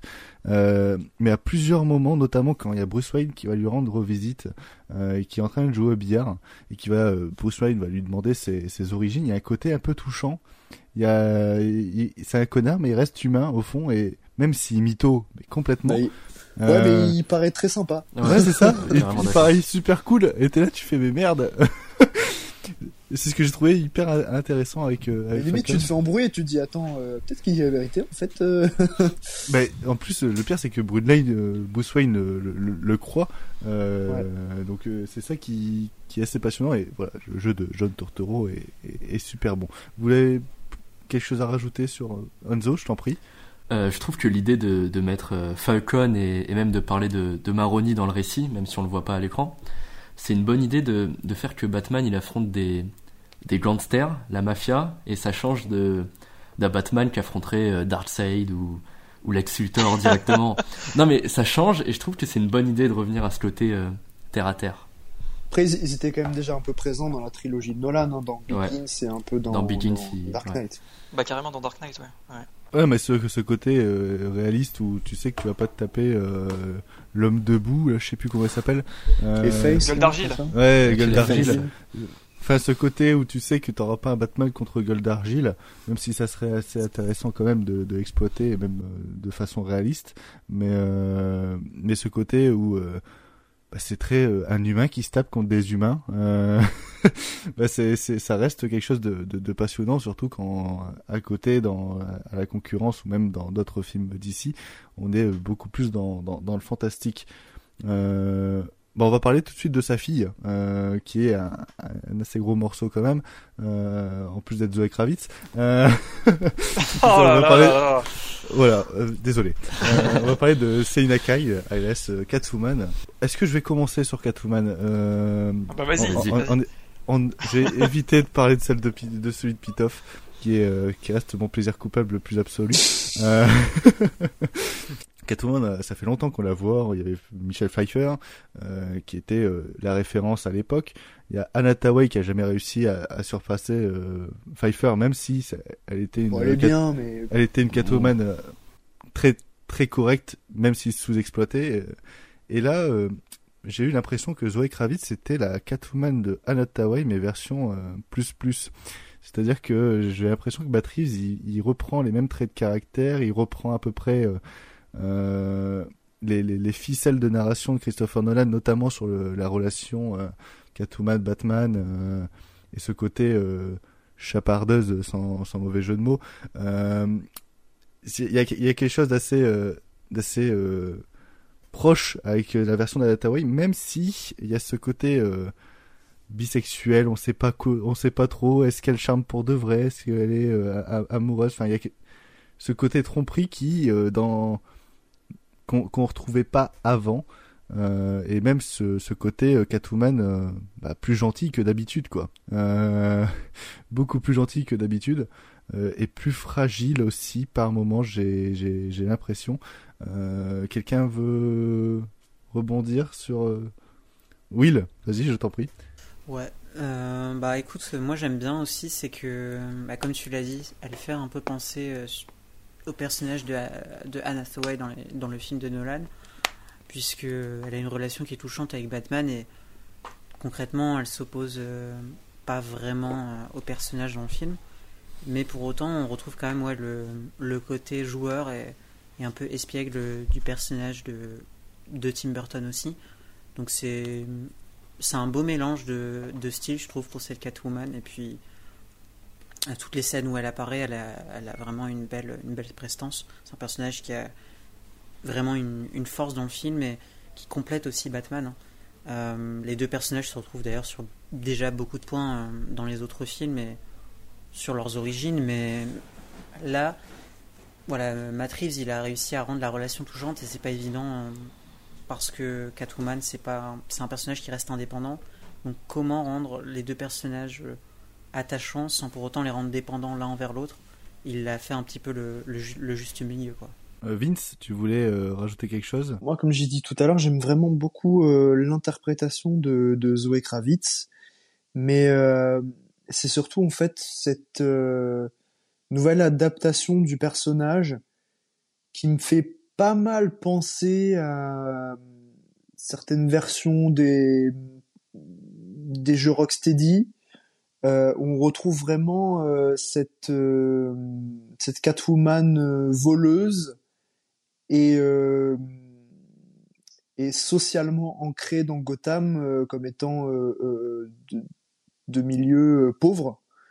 Et euh, contrairement à, à la Catwoman de, de Michel Pfeiffer, qui est absolument iconique euh, et, et géniale, mais qui était surtout on va dire, enfin qui sombrait dans la folie après être persécuté par par par son patron et, et, globalement un monde assez masculin.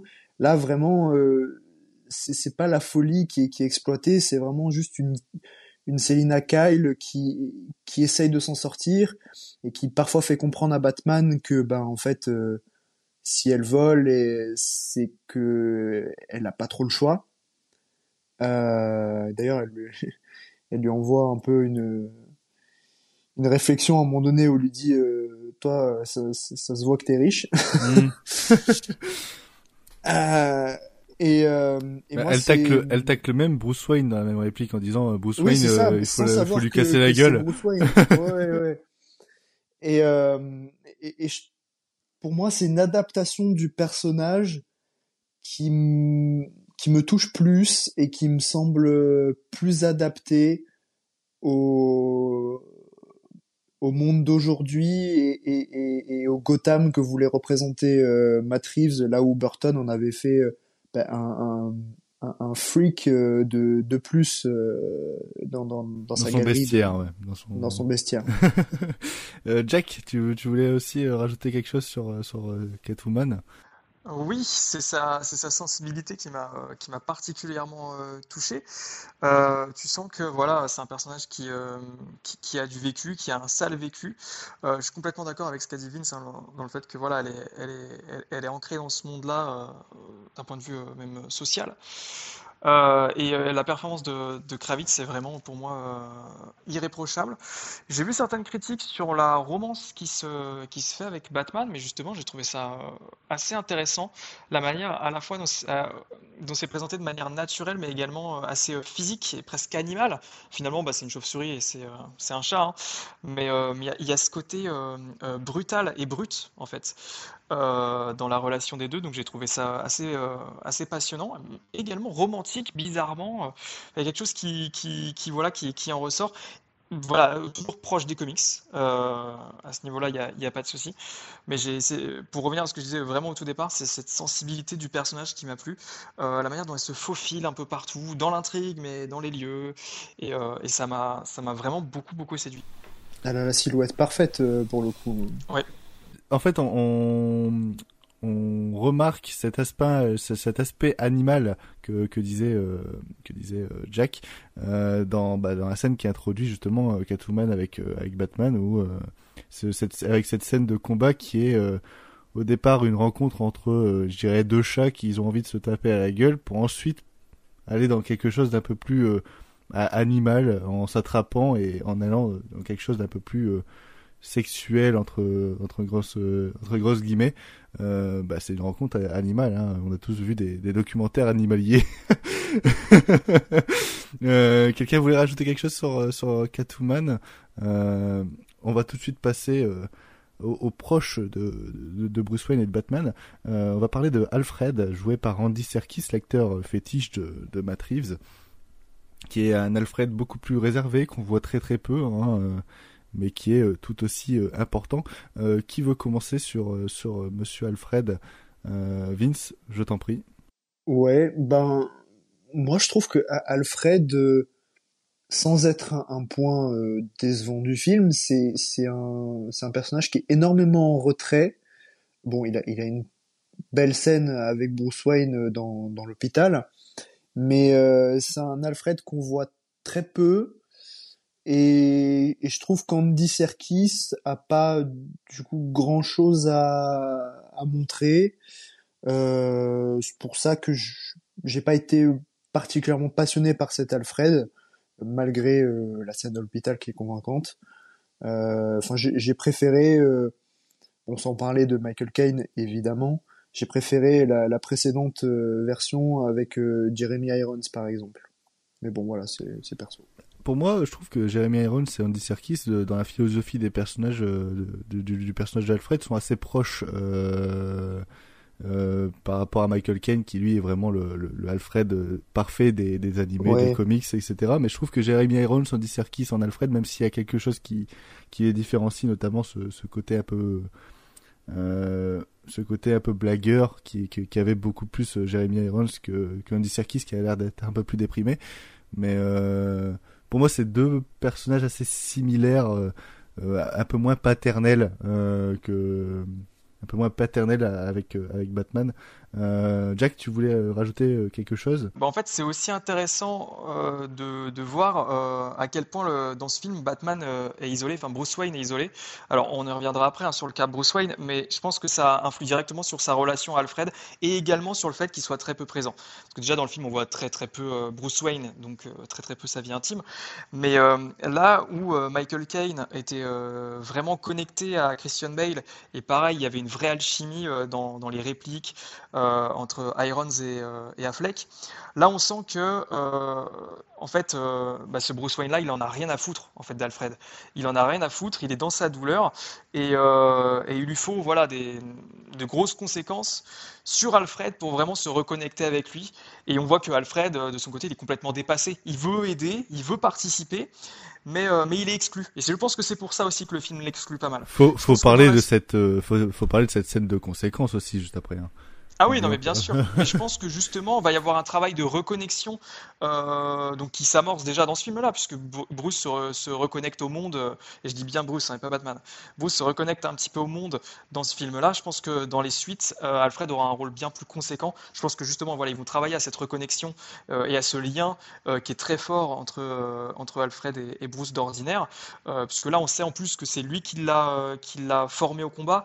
voilà, on le sent impliqué, mais c'est vrai que Bruce est tellement euh, ostracisé euh, mentalement que si tu veux, euh, il, ne le laisse pas entrer, il le laisse pas entrer dans son propre film. Voilà.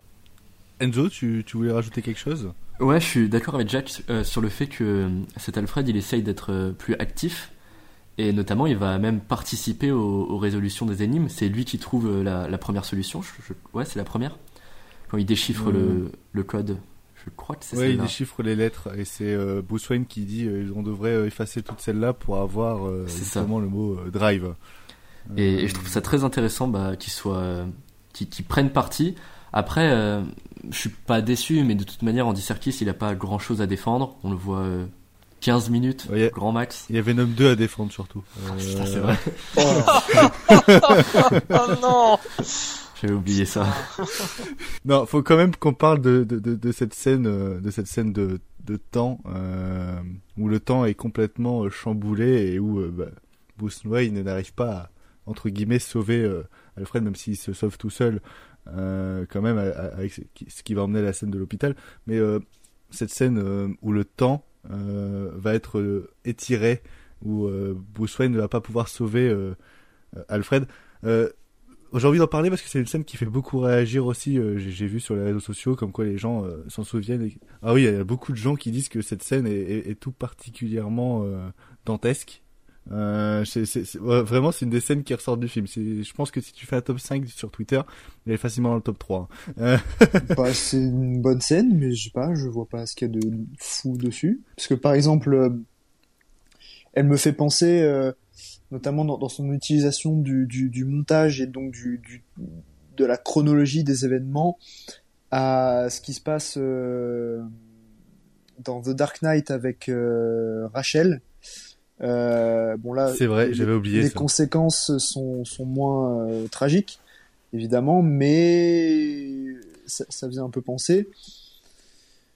Mais bon, ouais, je sais pas, j'irais pas dire que c'est une masterclass non plus. Je, je suis un peu étonné, mais Will, tu voulais rajouter quelque chose?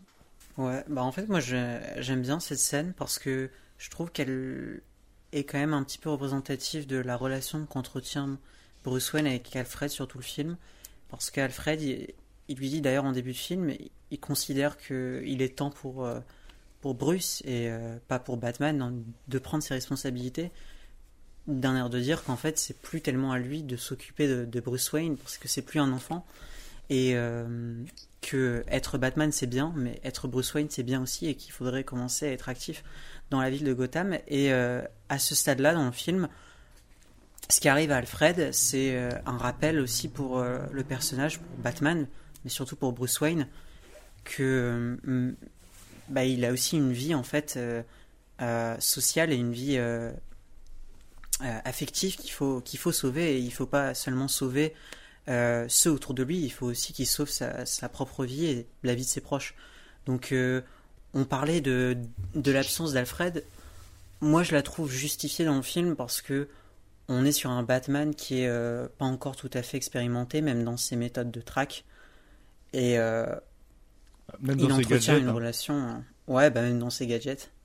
Mais Ouais, tu vois, c'est il c'est plutôt justifié, hein, c'est pour ça que je considère pas ça comme un défaut, mais c'est juste que du coup, Ouais. il n'y a pas énormément de choses à dire sur. Alfred, quoi. Après, voilà, pour peu que je l'ai vu, moi je trouve qu'il est très bon, dit Serkis, mais c'est vrai que si on y pense un petit peu, euh, on voit peut-être quoi, 20. Ah, moins, beaucoup Même moins que ça. je pense. Beaucoup moins. Euh, par, contre, ce que j'aime beaucoup dans cette scène, c'est que c'est quelque chose qui, qui, que Matt Reeves aime beaucoup faire dans sa filmographie, parce qu'il a fait la même chose, par exemple, dans La planète des chiens de suprématie avec la mort de, de, Woody Harrelson. Euh, désolé, j'ai spoilé. Euh, mais je sais que la mort de Woody Harrelson, il y a même ce, il y a ce, truc aussi temporel où qui fait de, demander au spectateur est-ce qu'il est mort avant ou après la fin du virus.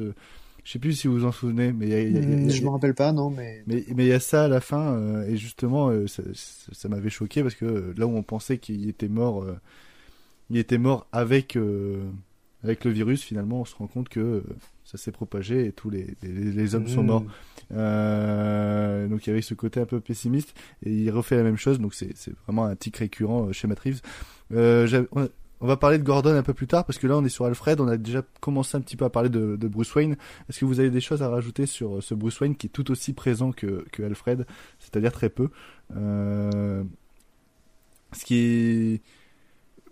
Il est, il est moins playboy déjà. Euh, ouais, ça c'est pas plus mal par contre. hein. il il parce que quand par exemple il va tout, il va rendre visite au pingouin dans la boîte de nuit, enfin il est dégueulasse, il- limite on, on voit qu'il sue, qu'il est en stress, qu'il est pas bien. Euh... Il revient de Good Times pour ça. Non, c'est un Batman qui, euh, enfin c'est un, Bru- un Bruce Wayne qui, qui est moins playboy, qui, qui est moins présent aussi, mais après j'ai envie de dire tant mieux parce que euh, c'est j'adore cette cette représentation de Bruce Wayne et de Batman par Pattinson, mais je dois avouer que je préfère voir Pattinson dans le costume que euh, à l'extérieur. Euh, ce côté un peu euh, emo, emo, Kurt Cobain, etc. Je trouve qu'il il marche très très bien Mm. dans, en 20 minutes sur 3 heures. Mais s'il y aurait le même temps d'apparition d'écran que Christian Bale en, en Bruce Wayne, pour moi, ça marcherait pas du tout. Ce serait plutôt euh, parodique, caricatural. Euh, Vince, euh, tu... Ben ouais, euh, t'as complètement raison et, et ça ça fait écho à ce que dit le, le Riddler, c'est que en fait euh, quand il est euh, quand il est sous son costume et sous son masque, bah, c'est sa vraie identité, c'est le vrai lui. Donc finalement, euh, voir Bruce Wayne, qui est un petit peu son, son vrai masque, qu'il utilise que pour les, les des, des, des événements sociaux, bah c'est moins intéressant. Je dis pas que c'est pas intéressant, mais c'est moins intéressant que de le voir euh, euh, sous le costume de Batman. On va parler tout de suite de, de, l'allié de, de, Batman, quelqu'un qui est beaucoup plus présent dans, dans, le film. On va parler de, Jim Gordon, euh, interprété par Jeffrey Wright, qui, qui ça fait plaisir de voir dans un rôle aussi important et, et, et aussi bien mis en valeur que, que Jim Gordon, qui est loin de la version de, de Gary Oldman. Euh, et de J.K. Simmons qui était plus une apparition plus que plus qu'un personnage. Euh, Qu'est-ce que vous avez pensé de, de Jeffrey Wright en, en, Gordon et de son utilisation, Jack? Euh, Comme pour tous les autres personnages, et je vais encore me répéter, mais il apparaît et c'est Jim Gordon quoi. Il lui faut une réplique et, et, et c'est Gordon à l'écran. Ça fonctionne énormément de base, c'est un acteur moi que, que j'apprécie personnellement euh, beaucoup euh, parce que euh, Westworld déjà. Ouais, je trouve très clairement. Il joue ouais, voilà. Il est, James Bond. Il est... James Bond aussi, mais je veux oui. dire vraiment ah, dans, Bernard, dans, Westworld, dans il, il, explose Dans, dans, Westworld, il est incroyable. Ah, clairement. Et, et je trouve qu'il fait un Gordon vraiment très convaincant. Euh, et euh, très impliqué. Euh, et tu, tu, sens vraiment voilà, qu'il y a un truc avec Batman. La relation avec Batman dans le film est très intéressante parce que à la fois il lui reproche en lui disant ouais mais je vous connais pas, etc. Mais il a tellement un sentiment de justice en lui qu'en fait, il va le laisser accéder aux scènes de crime, il va, il va mener l'enquête avec lui dans les sous-sols et tout. Et puis, euh, et puis quand euh, on a l'impression qu'en fait, ça y est, c'est cassé avec Gordon euh, quand ils sont au commissariat, qu'il y a 150 000 flics, et qu'il dit là, vous, avez, vous êtes allé trop loin. Même à ce moment-là, il se dit putain c'est lui c'est lui mon seul espoir en fait dans cette ville pour pour virer le, le chaos. Donc il va l'aider à ce moment-là. Et pour moi ça fonctionne ça fonctionne à mort. Et j'ai hâte de voir comment ça va se développer euh, par la suite. Enfin euh, vraiment je, je pense que, que, ça va être génial. Je vais rebondir également sur une critique que j'ai vue euh, de gens qui disaient notamment avec les policiers comme quoi ouais Batman il est là depuis deux ans et donc les policiers le, le tolèrent pas encore sur les scènes de crime. En fait, c'est pas, c'est pas parce que Batman existe depuis deux ans, qu'en fait il collabore avec la police depuis deux ans et que Gordon le laisse venir sur les scènes de crime depuis deux ans. Ça se trouve, ça fait deux semaines en fait hein, que Batman et euh, non, il le dit, c'est la première fois. Il le dit, c'est la première fois hein, qui. Ouais, ouais, c'est assez, ah, mais voilà. c'est nouveau. Hein. Donc en fait, les lettres sont adressées au Batman, donc il trouvait ça pertinent de le ramener quoi. Et voilà, mais c'est normal qu'il y ait encore une réticence du coup de, de, des autorités euh, quand à laissé un mec déguisé euh, en, en chauve-souris euh, venir sur les scènes de crime. Donc, euh, donc voilà. Mais du coup, oui, c'est vrai que c'est super intéressant parce que ça m'a même surpris au début euh, de voir en fait Batman sur la scène de crime euh, arriver tranquillement. Alors sous l'œil un peu étonné, suspicieux de certains policiers évidemment, mais euh, là où d'habitude, enfin c'est pas la première fois qu'on voit euh, Batman et Gordon en enquêter euh, ensemble sur une scène de crime, mais habituellement ils faisaient ça plutôt euh, secrètement, enfin en tout cas il y avait pas d'autres policiers ou très peu d'entre eux qui étaient au courant que Batman euh, venait en fait. Et là, euh, euh, c'est open bar, hein, tout le monde le voit. Hein. Et, donc je trouve que c'est assez intéressant dans ce sens-là. le duo fonctionne vraiment bien. Moi, ça m'a pas mal fait penser au, duo de Seven en fait, où bah, t'as le vieux flic chevronné en Jim Gordon qui fait penser du coup à Morgan Freeman et euh, bah, le, le, jeune détective un peu fougueux, euh, limite euh, borderline, qu'incarnait Brad Pitt. Et donc là, on a Batman dans, dans, dans ce rôle-là, en plus extrême évidemment. Mais c'était la, la, dynamique était vraiment sympa.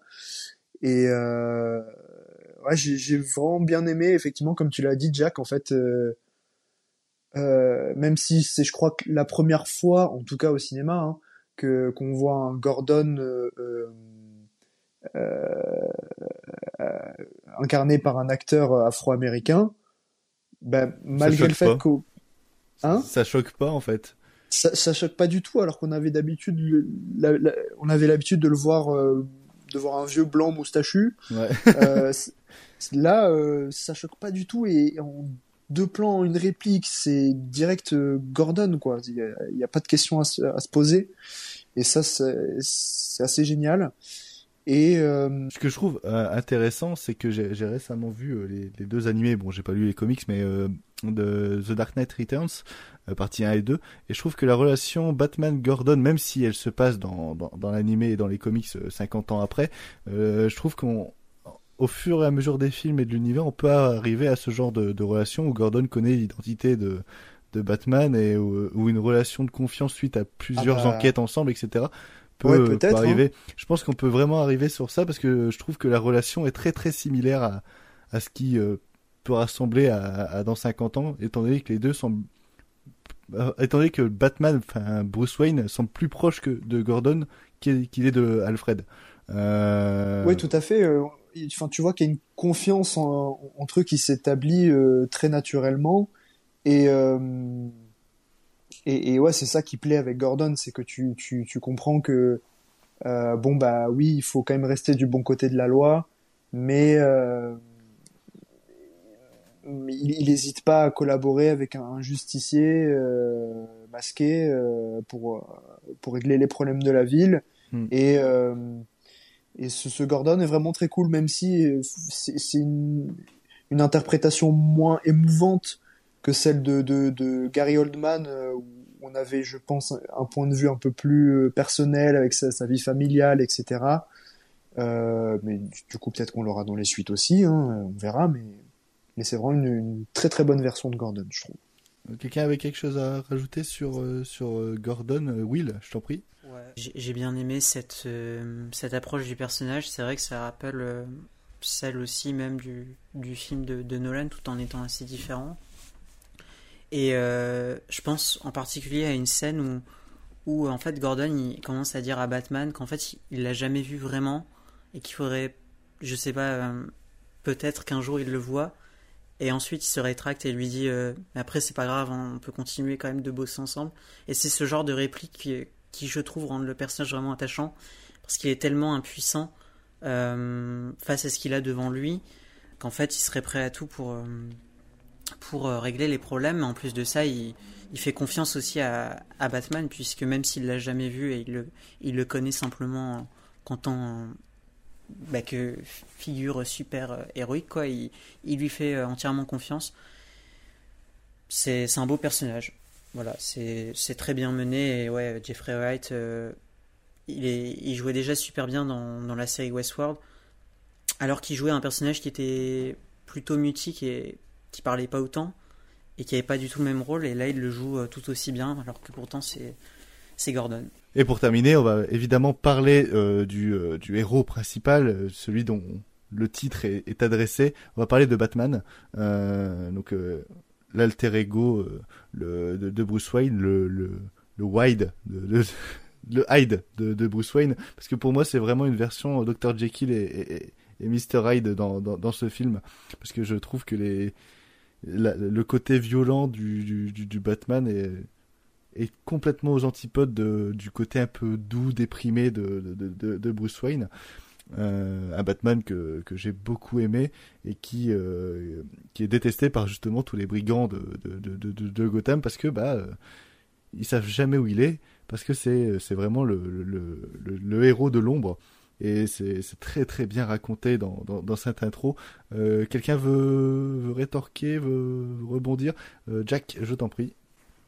Bah, deux choses sur lesquelles je voulais surtout revenir euh, avec cette version de, Batman. Donc du coup, je vais faire la, liaison avec ce que tu viens de dire. Euh, Batman est illustré comme un, comme un méchant de film d'horreur. Quelle idée de génie. Oh putain, ça c'est fabuleux. Vraiment, c'est génial en fait de, de, créer toute une intro où déjà d'une, premièrement, tu fais monter la tension. Euh, voilà, tu as ton héros qui te parle en voix off, mais tu, tu, retardes quand même le moment où il va enfin apparaître. Avec cette musique de Giacchino. Oh putain. Il y avait, il y avait un peu de ça au début de, de Batman v Superman. Hein, euh. Oui, c'est vrai. Il, il apparaît en tant que, que monstre euh, tapis dans le noir où t'as l'impression que c'est lui la menace et en fait non. Il dit tapis dans l'ombre dans l'intro. Il dit tapis dans l'ombre. mais, mais c'est vrai que, mais pour le coup, Ben Affleck avait beaucoup plus ce côté euh, bestial. On sentait que c'était vraiment une espèce de, de, de, monstre. Là, pour le coup, tu sens plus le le le le. le c'est pas parce que c'est Pattinson, mais vampire quoi. Ouais, le vampire, le, le, le, le... Dracula qui sort de l'ombre, ouais, c'est faire à tout. Oui, c'est ça. C'est ça. J'ai plus le nom de ces méchants euh, style euh, Michael Myers. Euh... Les, les, les, slashers. Les boogeyman. Les slashers, ouais. Ouais, les boogeyman, ouais. Exactement. Et donc du coup, il y a vraiment ce côté-là. Et puis marquer la chose avec le pas lourd qui martèle le truc où tu te dis mais attends mais c'est à moitié robotique, qu'est-ce qui se passe? Le truc qui fait 400 kilos. Enfin c'est génial. Et puis euh, tout de suite instaurer cette ambiance, ce climat dans Gotham où les mecs ils ont peur du noir, peur de l'ombre, ça fonctionne à mort en fait. Ça fonctionne à mort pour l'iconographie du personnage, pour ce qu'il peut représenter, et puis également parce que bah, euh, même si voilà, c'est vrai que Snyder avait déjà épousé un peu ce côté euh, nocturne, mais surtout qui fait peur de, Batman. Là, c'est tellement épousé à 2000% que, que que pour moi ça a fonctionné à mort, la proposition est 100% validée. Et le deuxième truc sur lequel je voulais absolument euh, revenir, que j'ai un peu euh, esquissé quand je parlais des comics, bah, c'est le côté détective en fait. On a vraiment un Batman qui, euh, aime se battre. On sent que voilà, s'il peut foutre deux trois patates, il est content. Mais avant tout, avant tout, il, vient, euh, il vient sur les scènes de crime, il enquête, il réfléchit. Euh, on avait ça un petit peu dans les films précédents. Il y avait un petit peu ça dans The Dark Knight, mais globalement, globalement dans les films précédents, il se posait devant son ordi, il faisait deux clics et puis c'était l'enquête était pliée, quoi. Tu vois, euh, c'était terminé. Là, le mec, il réfléchit. Alors bien sûr, le, fait que ce soit l'homme mystère et qu'il y ait des énigmes, ça aide. Mais tu vois que le mec, voilà, il fait de l'investigation, il traîne, il prend son temps. Et, j'aime beaucoup ça... la face c'est pour ça qu'il y a beaucoup de gens qui se sont plaints en disant ah, les énigmes ils sont trop faciles. Et parce qu'en en fait tout le monde a été habitué à Bruce Wayne qui euh, qui euh, regarde sur son PC, qui a la réponse en deux minutes et puis basta. Ah et, voilà. et parce qu'en fait finalement les énigmes sont pas si faciles que ça dans la temporalité du film. Le truc il, il, il, passe sur quatre jours. Enfin en quatre ah, jours, ça, ça, me paraît cohérent de. de, de C'est-à-dire que par exemple quand il quand, y a Alfred qui a déchiffré un truc bah, il l'a pas fait en 5 minutes probablement. Ça, ça, a dû lui prendre au moins des heures quoi. Ouais c'est ça. Euh, ah bah puis ça se sent. Mm. Jack euh, désolé je t'ai coupé. Non, non, t'inquiète. Non, puis euh, ouais, du coup, je parlais de ce, de ce, côté détective où vraiment il prend le temps. Et, euh, et je disais, j'adore en fait justement cette scène où il arrive sur la, la première scène de, du crime donc du maire et où tu vois qu'il réfléchit il se place à des endroits, il regarde, et euh, ça va avec la lenteur globale du film, hein, mais tu sens voilà, dans la mise en scène, dans, le, dans la direction d'acteur, qu'il prend son temps, il réfléchit, il se passe des trucs dans sa tête, tu vois. Et, euh, ce côté euh, détective du personnage, qui encore une fois est embrassé à, à 100 000%, rappelons-le, hein, c'est censé être le plus grand détective du monde. Alors il est peut-être pas encore hein, dans, dans, The Batman, mais en tout cas, c'est censé, c'est censé le devenir. Bah, j'ai adoré, en fait, j'ai trouvé ça tellement, tellement intéressant, tellement neuf au cinéma, ça m'a passionné. Et en termes de mise en scène, je trouve l'ajout de cette lentille euh, assez ingénieuse. Oui.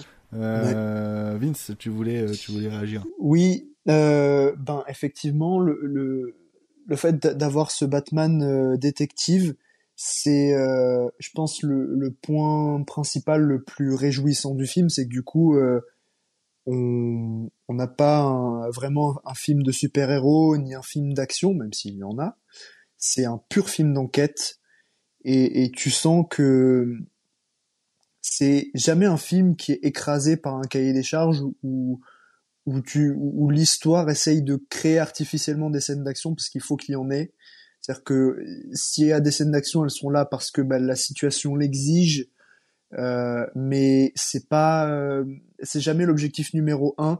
Et je trouve que ça se ressent beaucoup dans le climax euh, dont j'ai vu passer certaines critiques où les gens disaient que c'était un peu mou ou je sais pas quoi ou pas assez euh, grandiloquent. Mais euh, oui effectivement mais c'est là où je trouve que c'est un choix d'auteur euh, assez audacieux. C'est que c'est assez anti-spectaculaire. ça n'a jamais été, euh, ça n'a jamais été vraiment euh, les, les climax finales, finaux euh, n'ont jamais été si grandiloquents que ça chez Matt Reeves. même la planète des singes, quand tu vois tout, tout ce qui t'installe, finalement en fait c'est presque anticlimatique. C'est c'est c'est final, c'est très face à face. un humain contre un autre plutôt que deux grandes armées ou des, de grandes envolées d'action. Et c'est ça qu'il a remis dans The Batman et que je trouve vraiment intéressant aussi. Exactement. Et donc pour moi, c'est un choix d'auteur euh, que je trouve euh, euh, intéressant et, respectable, en tout cas, de ne pas se laisser porter par un, quelconque cahier des charges ou, la, ou une certaine convention de, de, de du genre qu'on voit dans, toutes les productions de ces dernières années. Et et voilà, moi je trouve que c'est le, vraiment le, le fait que ce soit l'enquête qui, rythme tout le film qui, qui, m'a le plus euh, intéressé. Enfin, moi j'ai pas vu passer les trois heures euh, grâce à ça parce que l'enquête arrivait à me tenir en fait. Euh, juste pour terminer, simplement sur le, le, cheminement aussi de, Batman. Il commence comme un, un vigilante ultra violent. Et en fait, il termine bah, réellement en étant Batman, le héros, le leader, qui, qui va sauver euh, tous les habitants, la mère, l'enfant. Et, et je trouve ça bien aussi tous les, les rapports qu'il a euh, avec ce, ce petit garçon, le, le fils du maire là, qui a vu, son, qui a vu le, le cadavre de son père. Il y a vraiment un, un rapport où il se voit lui-même et, et je trouve ça bien qu'il finit par briser la, la- le cycle de, la violence en, en fin de film. Tu m'as dit qu'on pouvait spoiler. En fait, il devient oui, Batman. Il devient Batman, il devient le héros que, que dans les dernières minutes et j'ai trouvé ça formidable et ça me hype encore plus pour, euh, pour les suites. Euh, bah, au début du film, c'est euh, c'est c'est la nuit et à la fin, ça devient la lumière. Euh, avec encore un money shot qu'on nous a spoilé. Euh, Putain. ah, bordel. Euh, sinon, juste pour revenir sur, sur ce petit gamin, euh, puisqu'on va p- petit à petit avancer dans les spéculations euh, très vite fait, est-ce que euh, ce petit gamin peut être le, le Robin euh, de, de cette trilogie ou de cet univers? Euh, J'y ai Ça plusieurs fois Lawan, hein. pensé. J'y ai plusieurs fois pensé parce que je me dis que ça serait assez pertinent, même si euh, le, le Batman ou le Bruce Wayne euh, semble trop jeune pour, euh, pour ça. Eh oui. Bah, il est là le frein en fait. hein, c'est que, Ouais, mais euh, est-ce qu'il va pas réinterpréter l'histoire pour que ça soit justement Alfred qui euh, forme Robin? Non, mais peu importe. Moi, je, je pense que Matt Reeves, il est pas vraiment intéressé à faire des, des clins d'œil euh, comme ça. Ça, c'est le genre de truc que les réalisateurs de Marvel font, hein, honnêtement. euh. Ah, mais- facile. Hein. Mais Justement, c'est. c'est- Mais en fait, pour moi, c'est pas vraiment un clin d'œil si, si ça le fait. Hein. Ouais, Il y a, il y a est rien qui peut nous faire penser à ça. C'est juste qu'en fait, il met tellement l'accent sur ce petit en- enfant, ce qui est habituel chez Matt Reeves parce que voilà, il y a la petite fille dans la, la planète des singes 3. Enfin, il aime bien placer des personnages d'enfants. Mais euh, je sais pas, je trouve que pareil, euh, on parlait tout à l'heure de l'introduction des personnages, etc.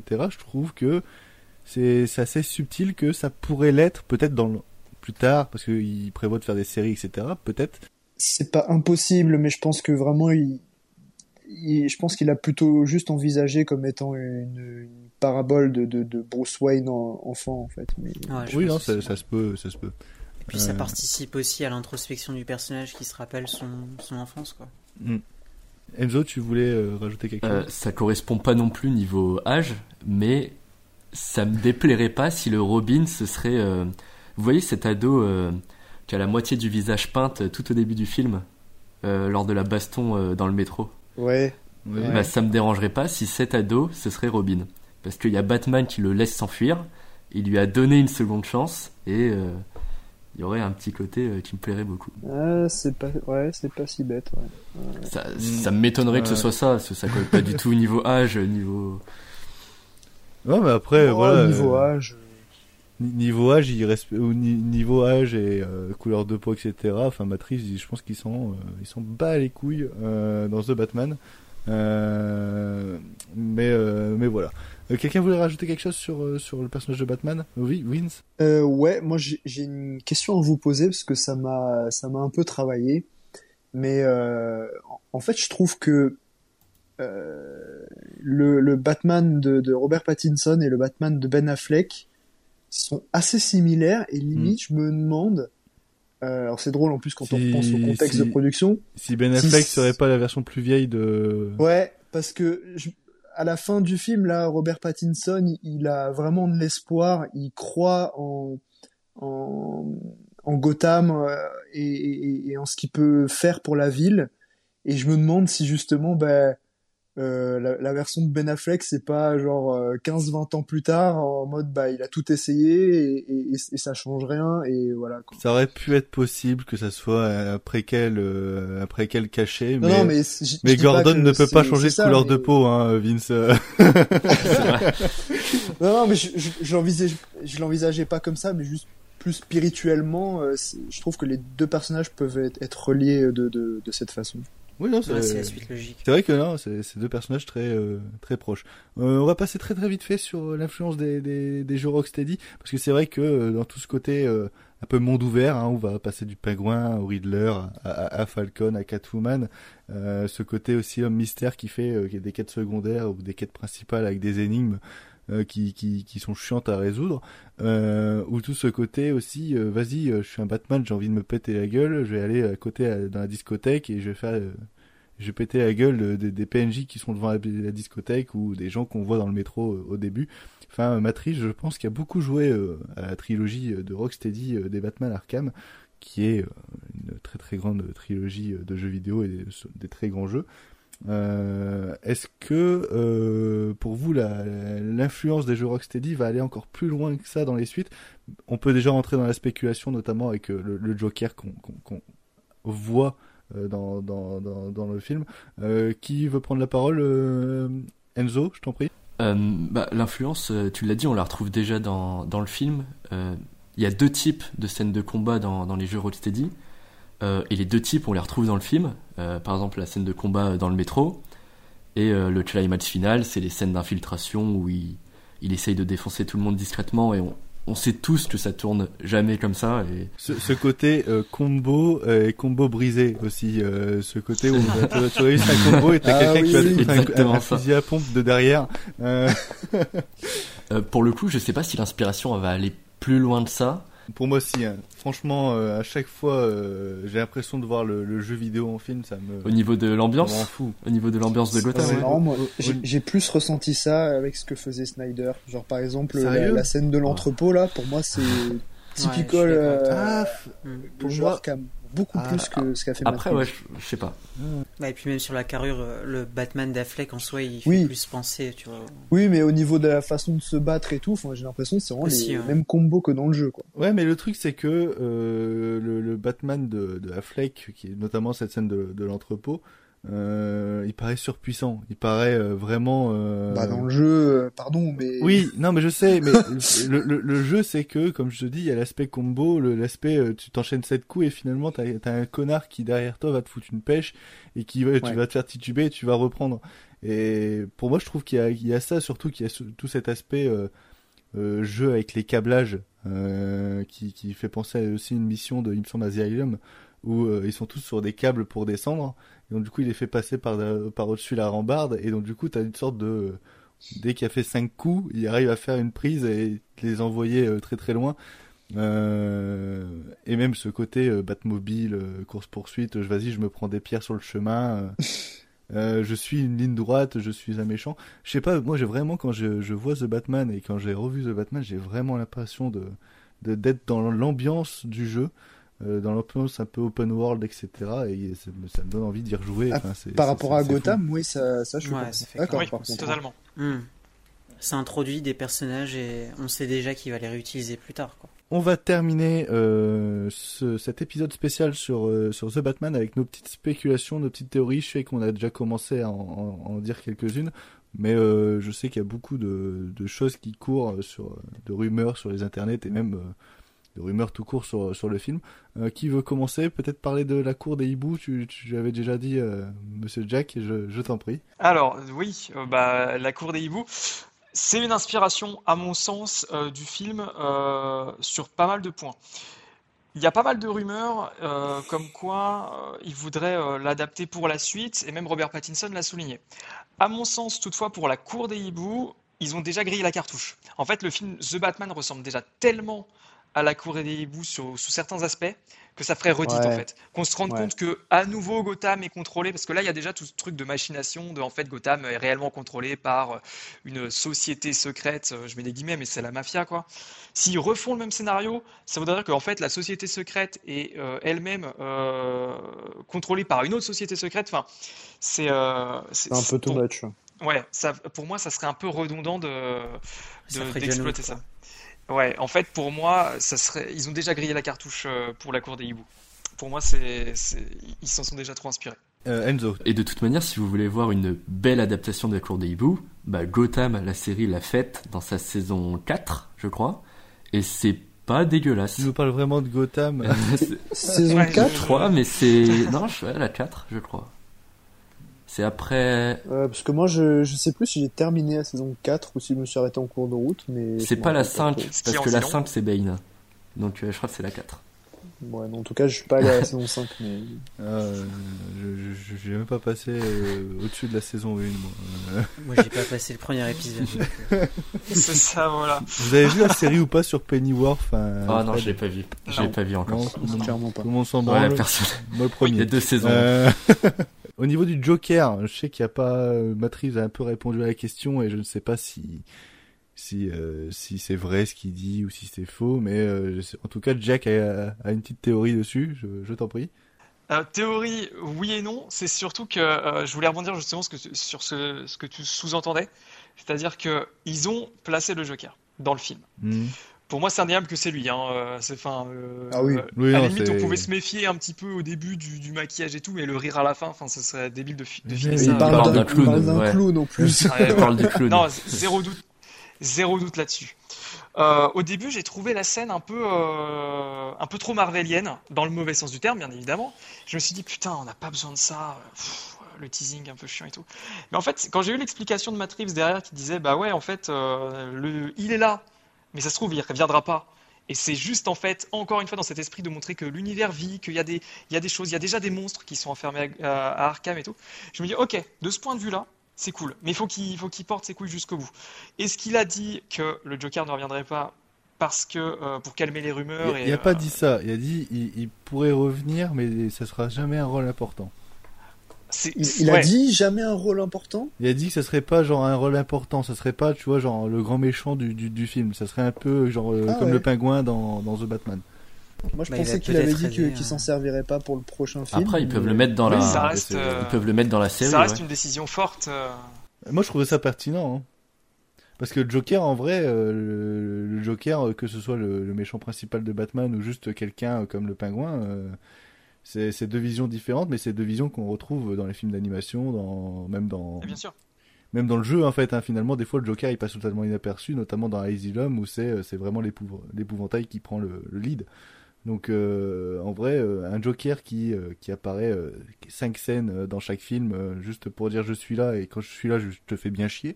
Euh, bah moi, ça me va. hein. Je préfère voir ça Bah, plutôt que serait, que de le revoir en méchant principal. Ce serait en adéquation avec euh, justement le fait que euh, bah, Matt Reeves il fait pas les choix les plus faciles et Mhm. renoncer au Joker, mine de rien, euh, parce qu'on sait que Warner ils aiment quand même beaucoup le Joker. hein. Mhm. Euh, c'est quand même vachement, c'est quand même vachement cool, je trouve. Alors ils l'ont mis dans le film. Là, dans l'état, je trouve ça un peu, un peu facile et tout, mais c'est vrai que si c'est juste pour nous montrer que voilà, il est dans le fond, il a existé à un instant. Peut-être que c'était le premier mec que Bruce Wayne a foutu à Arkham. Euh, bah écoutez, ça marche. Après, c'est quand même dommage d'avoir casté cet acteur-là, parce que c'est pas Ouais, non plus le c'est plus ce grand que acteur de, c'est pas non plus le grand acteur de- le plus grand acteur de tous les temps, mais c'est quand même intéressant. J'ai envie de voir ce qu'il va donner, parce qu'il y a, il y a un potentiel, ne serait-ce que physique, avec ce mec qui peut Oui, être. bah, euh, très inspiré euh, pour moi de, des joueurs Rocksteady, hein, avec ce visage, ce visage cramé, euh, etc. Euh, Enzo, tu voulais peut-être revenir là-dessus? Je- je Euh, non, non, je suis... je prie. non, non, c'est pas grave. Juste, je suis d'accord avec toi sur le fait que ça fera un très bon euh, méchant secondaire. Tu vois, genre, tu mets un méchant principal et Batman doit, euh, je sais pas, coopérer avec le Joker pour arrêter, euh, pour arrêter ce, ce méchant principal. Ça ferait une bonne intrigue et ça m'intéresserait. Moi, je le verrais peut-être euh, comme un personnage qui permet juste, par exemple, l'évasion de, de la prison euh, d'Arkham pour beaucoup de, de prisonniers, mais juste comme un élément déclencheur. Pas tellement comme un personnage au sein, de- au sein du film. Bah, de toute manière, Reeves, il a déclaré hier ou aujourd'hui que finalement la série sur le, le GCPD, euh, ce serait plutôt une série qui est liée à l'asile d'Arkham, et il a comparé ça à un film d'horreur, je crois, ou à une série d'horreur. Ce serait Il dit que, bien, ça- ça. que ça ressemblerait à une maison hantée. euh. Et euh, j'avoue que moi, sur le papier, ça me fait énormément euh, fantasmer.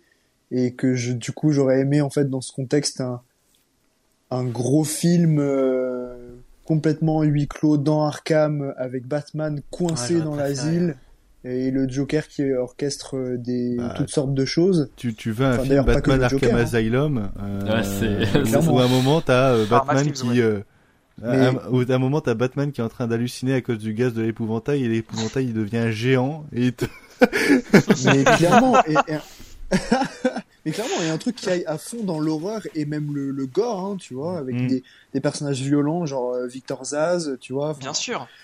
je, ce, ce serait passionnant mais du coup qu'il fasse en série bon j'imagine que ça va quand même être cool bah, si, tu, Mais- si tu remplaces Batman me- si tu remplaces Batman par Gordon dans l'Asylum ça serait bien aussi Ouais, franchement, euh, Ouais. ça peut être bien aussi mais bon c'est pas aussi jouissif quoi Ouais, moi l'aspect sériel me plaît moins parce que Mm.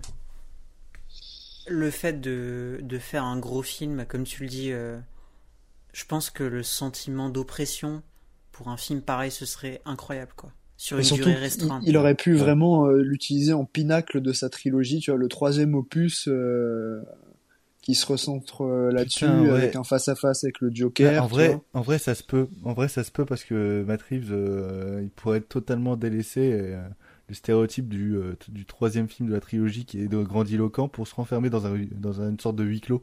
Ce serait Bah oui. vraiment, ce serait vraiment, euh, là, ce serait vraiment une révolution en vrai. hein, quand, on, quand on y pense de, de, de prendre le troisième opus d'une trilogie et au lieu de le mettre dans la ville, d'être en grand, etc., de tout renfermer entre quatre murs. Voilà, Euh, et, et, et qu'on ait le Joker, mais aussi une, une large galerie de méchants, avec, comme tu l'as dit, l'épouvantail, euh, voilà, Victor Zaz, peut-être même Bane, comme dans le jeu, à un moment donné, qui apparaît. Enfin, toutes sortes de choses, histoire qu'on on, on découvre en fait tous les recoins de, de, cet asile euh, et, qu'on ressente vraiment ben, la peur d'être euh, enfermé là-dedans. euh, genre, c'est l'Overlook Hotel, tu vois. Ah oui, ah bah oui, non, ce serait la référence euh, parfaite, je pense. Quelqu'un a quelque chose à rajouter? Peu importe, là, sujet divers, allez, je vous en prie, non? Personne? Bah, c'est c'est la fin de, de, de cet euh, épisode spécial sur euh, The Batman de Reeves. Je m'excuse encore pour, euh, pour des fois, moi qui, qui ai dit de la merde ou qui n'ai pas trouvé les bons mots. Je, je suis exténué, je n'en peux plus. Euh, J'ai envie d'aller dormir et c'est ce que je vais faire d'ici euh, quelques petites hein. minutes. Oui, je, je t'ai vu, Will. Je t'apportais mon soutien à distance.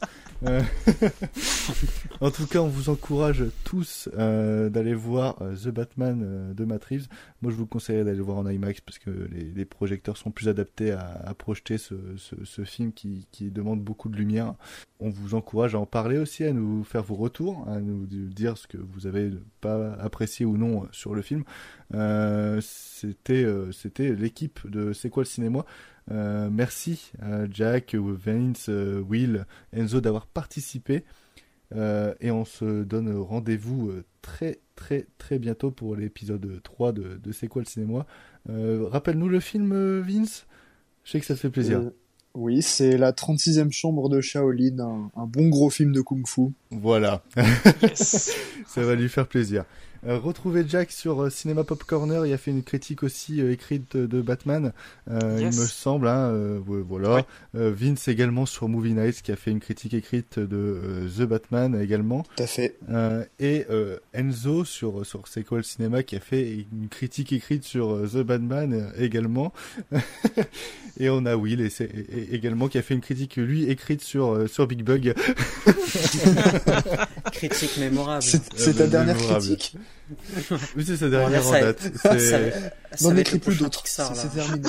faut, faut, faut que t'en écrives d'autres. Il faut que tu laves ce péché. Euh... Ah mais cette semaine c'est le c'est le Pixar mais j'ai des craintes. Donc, euh, Oh.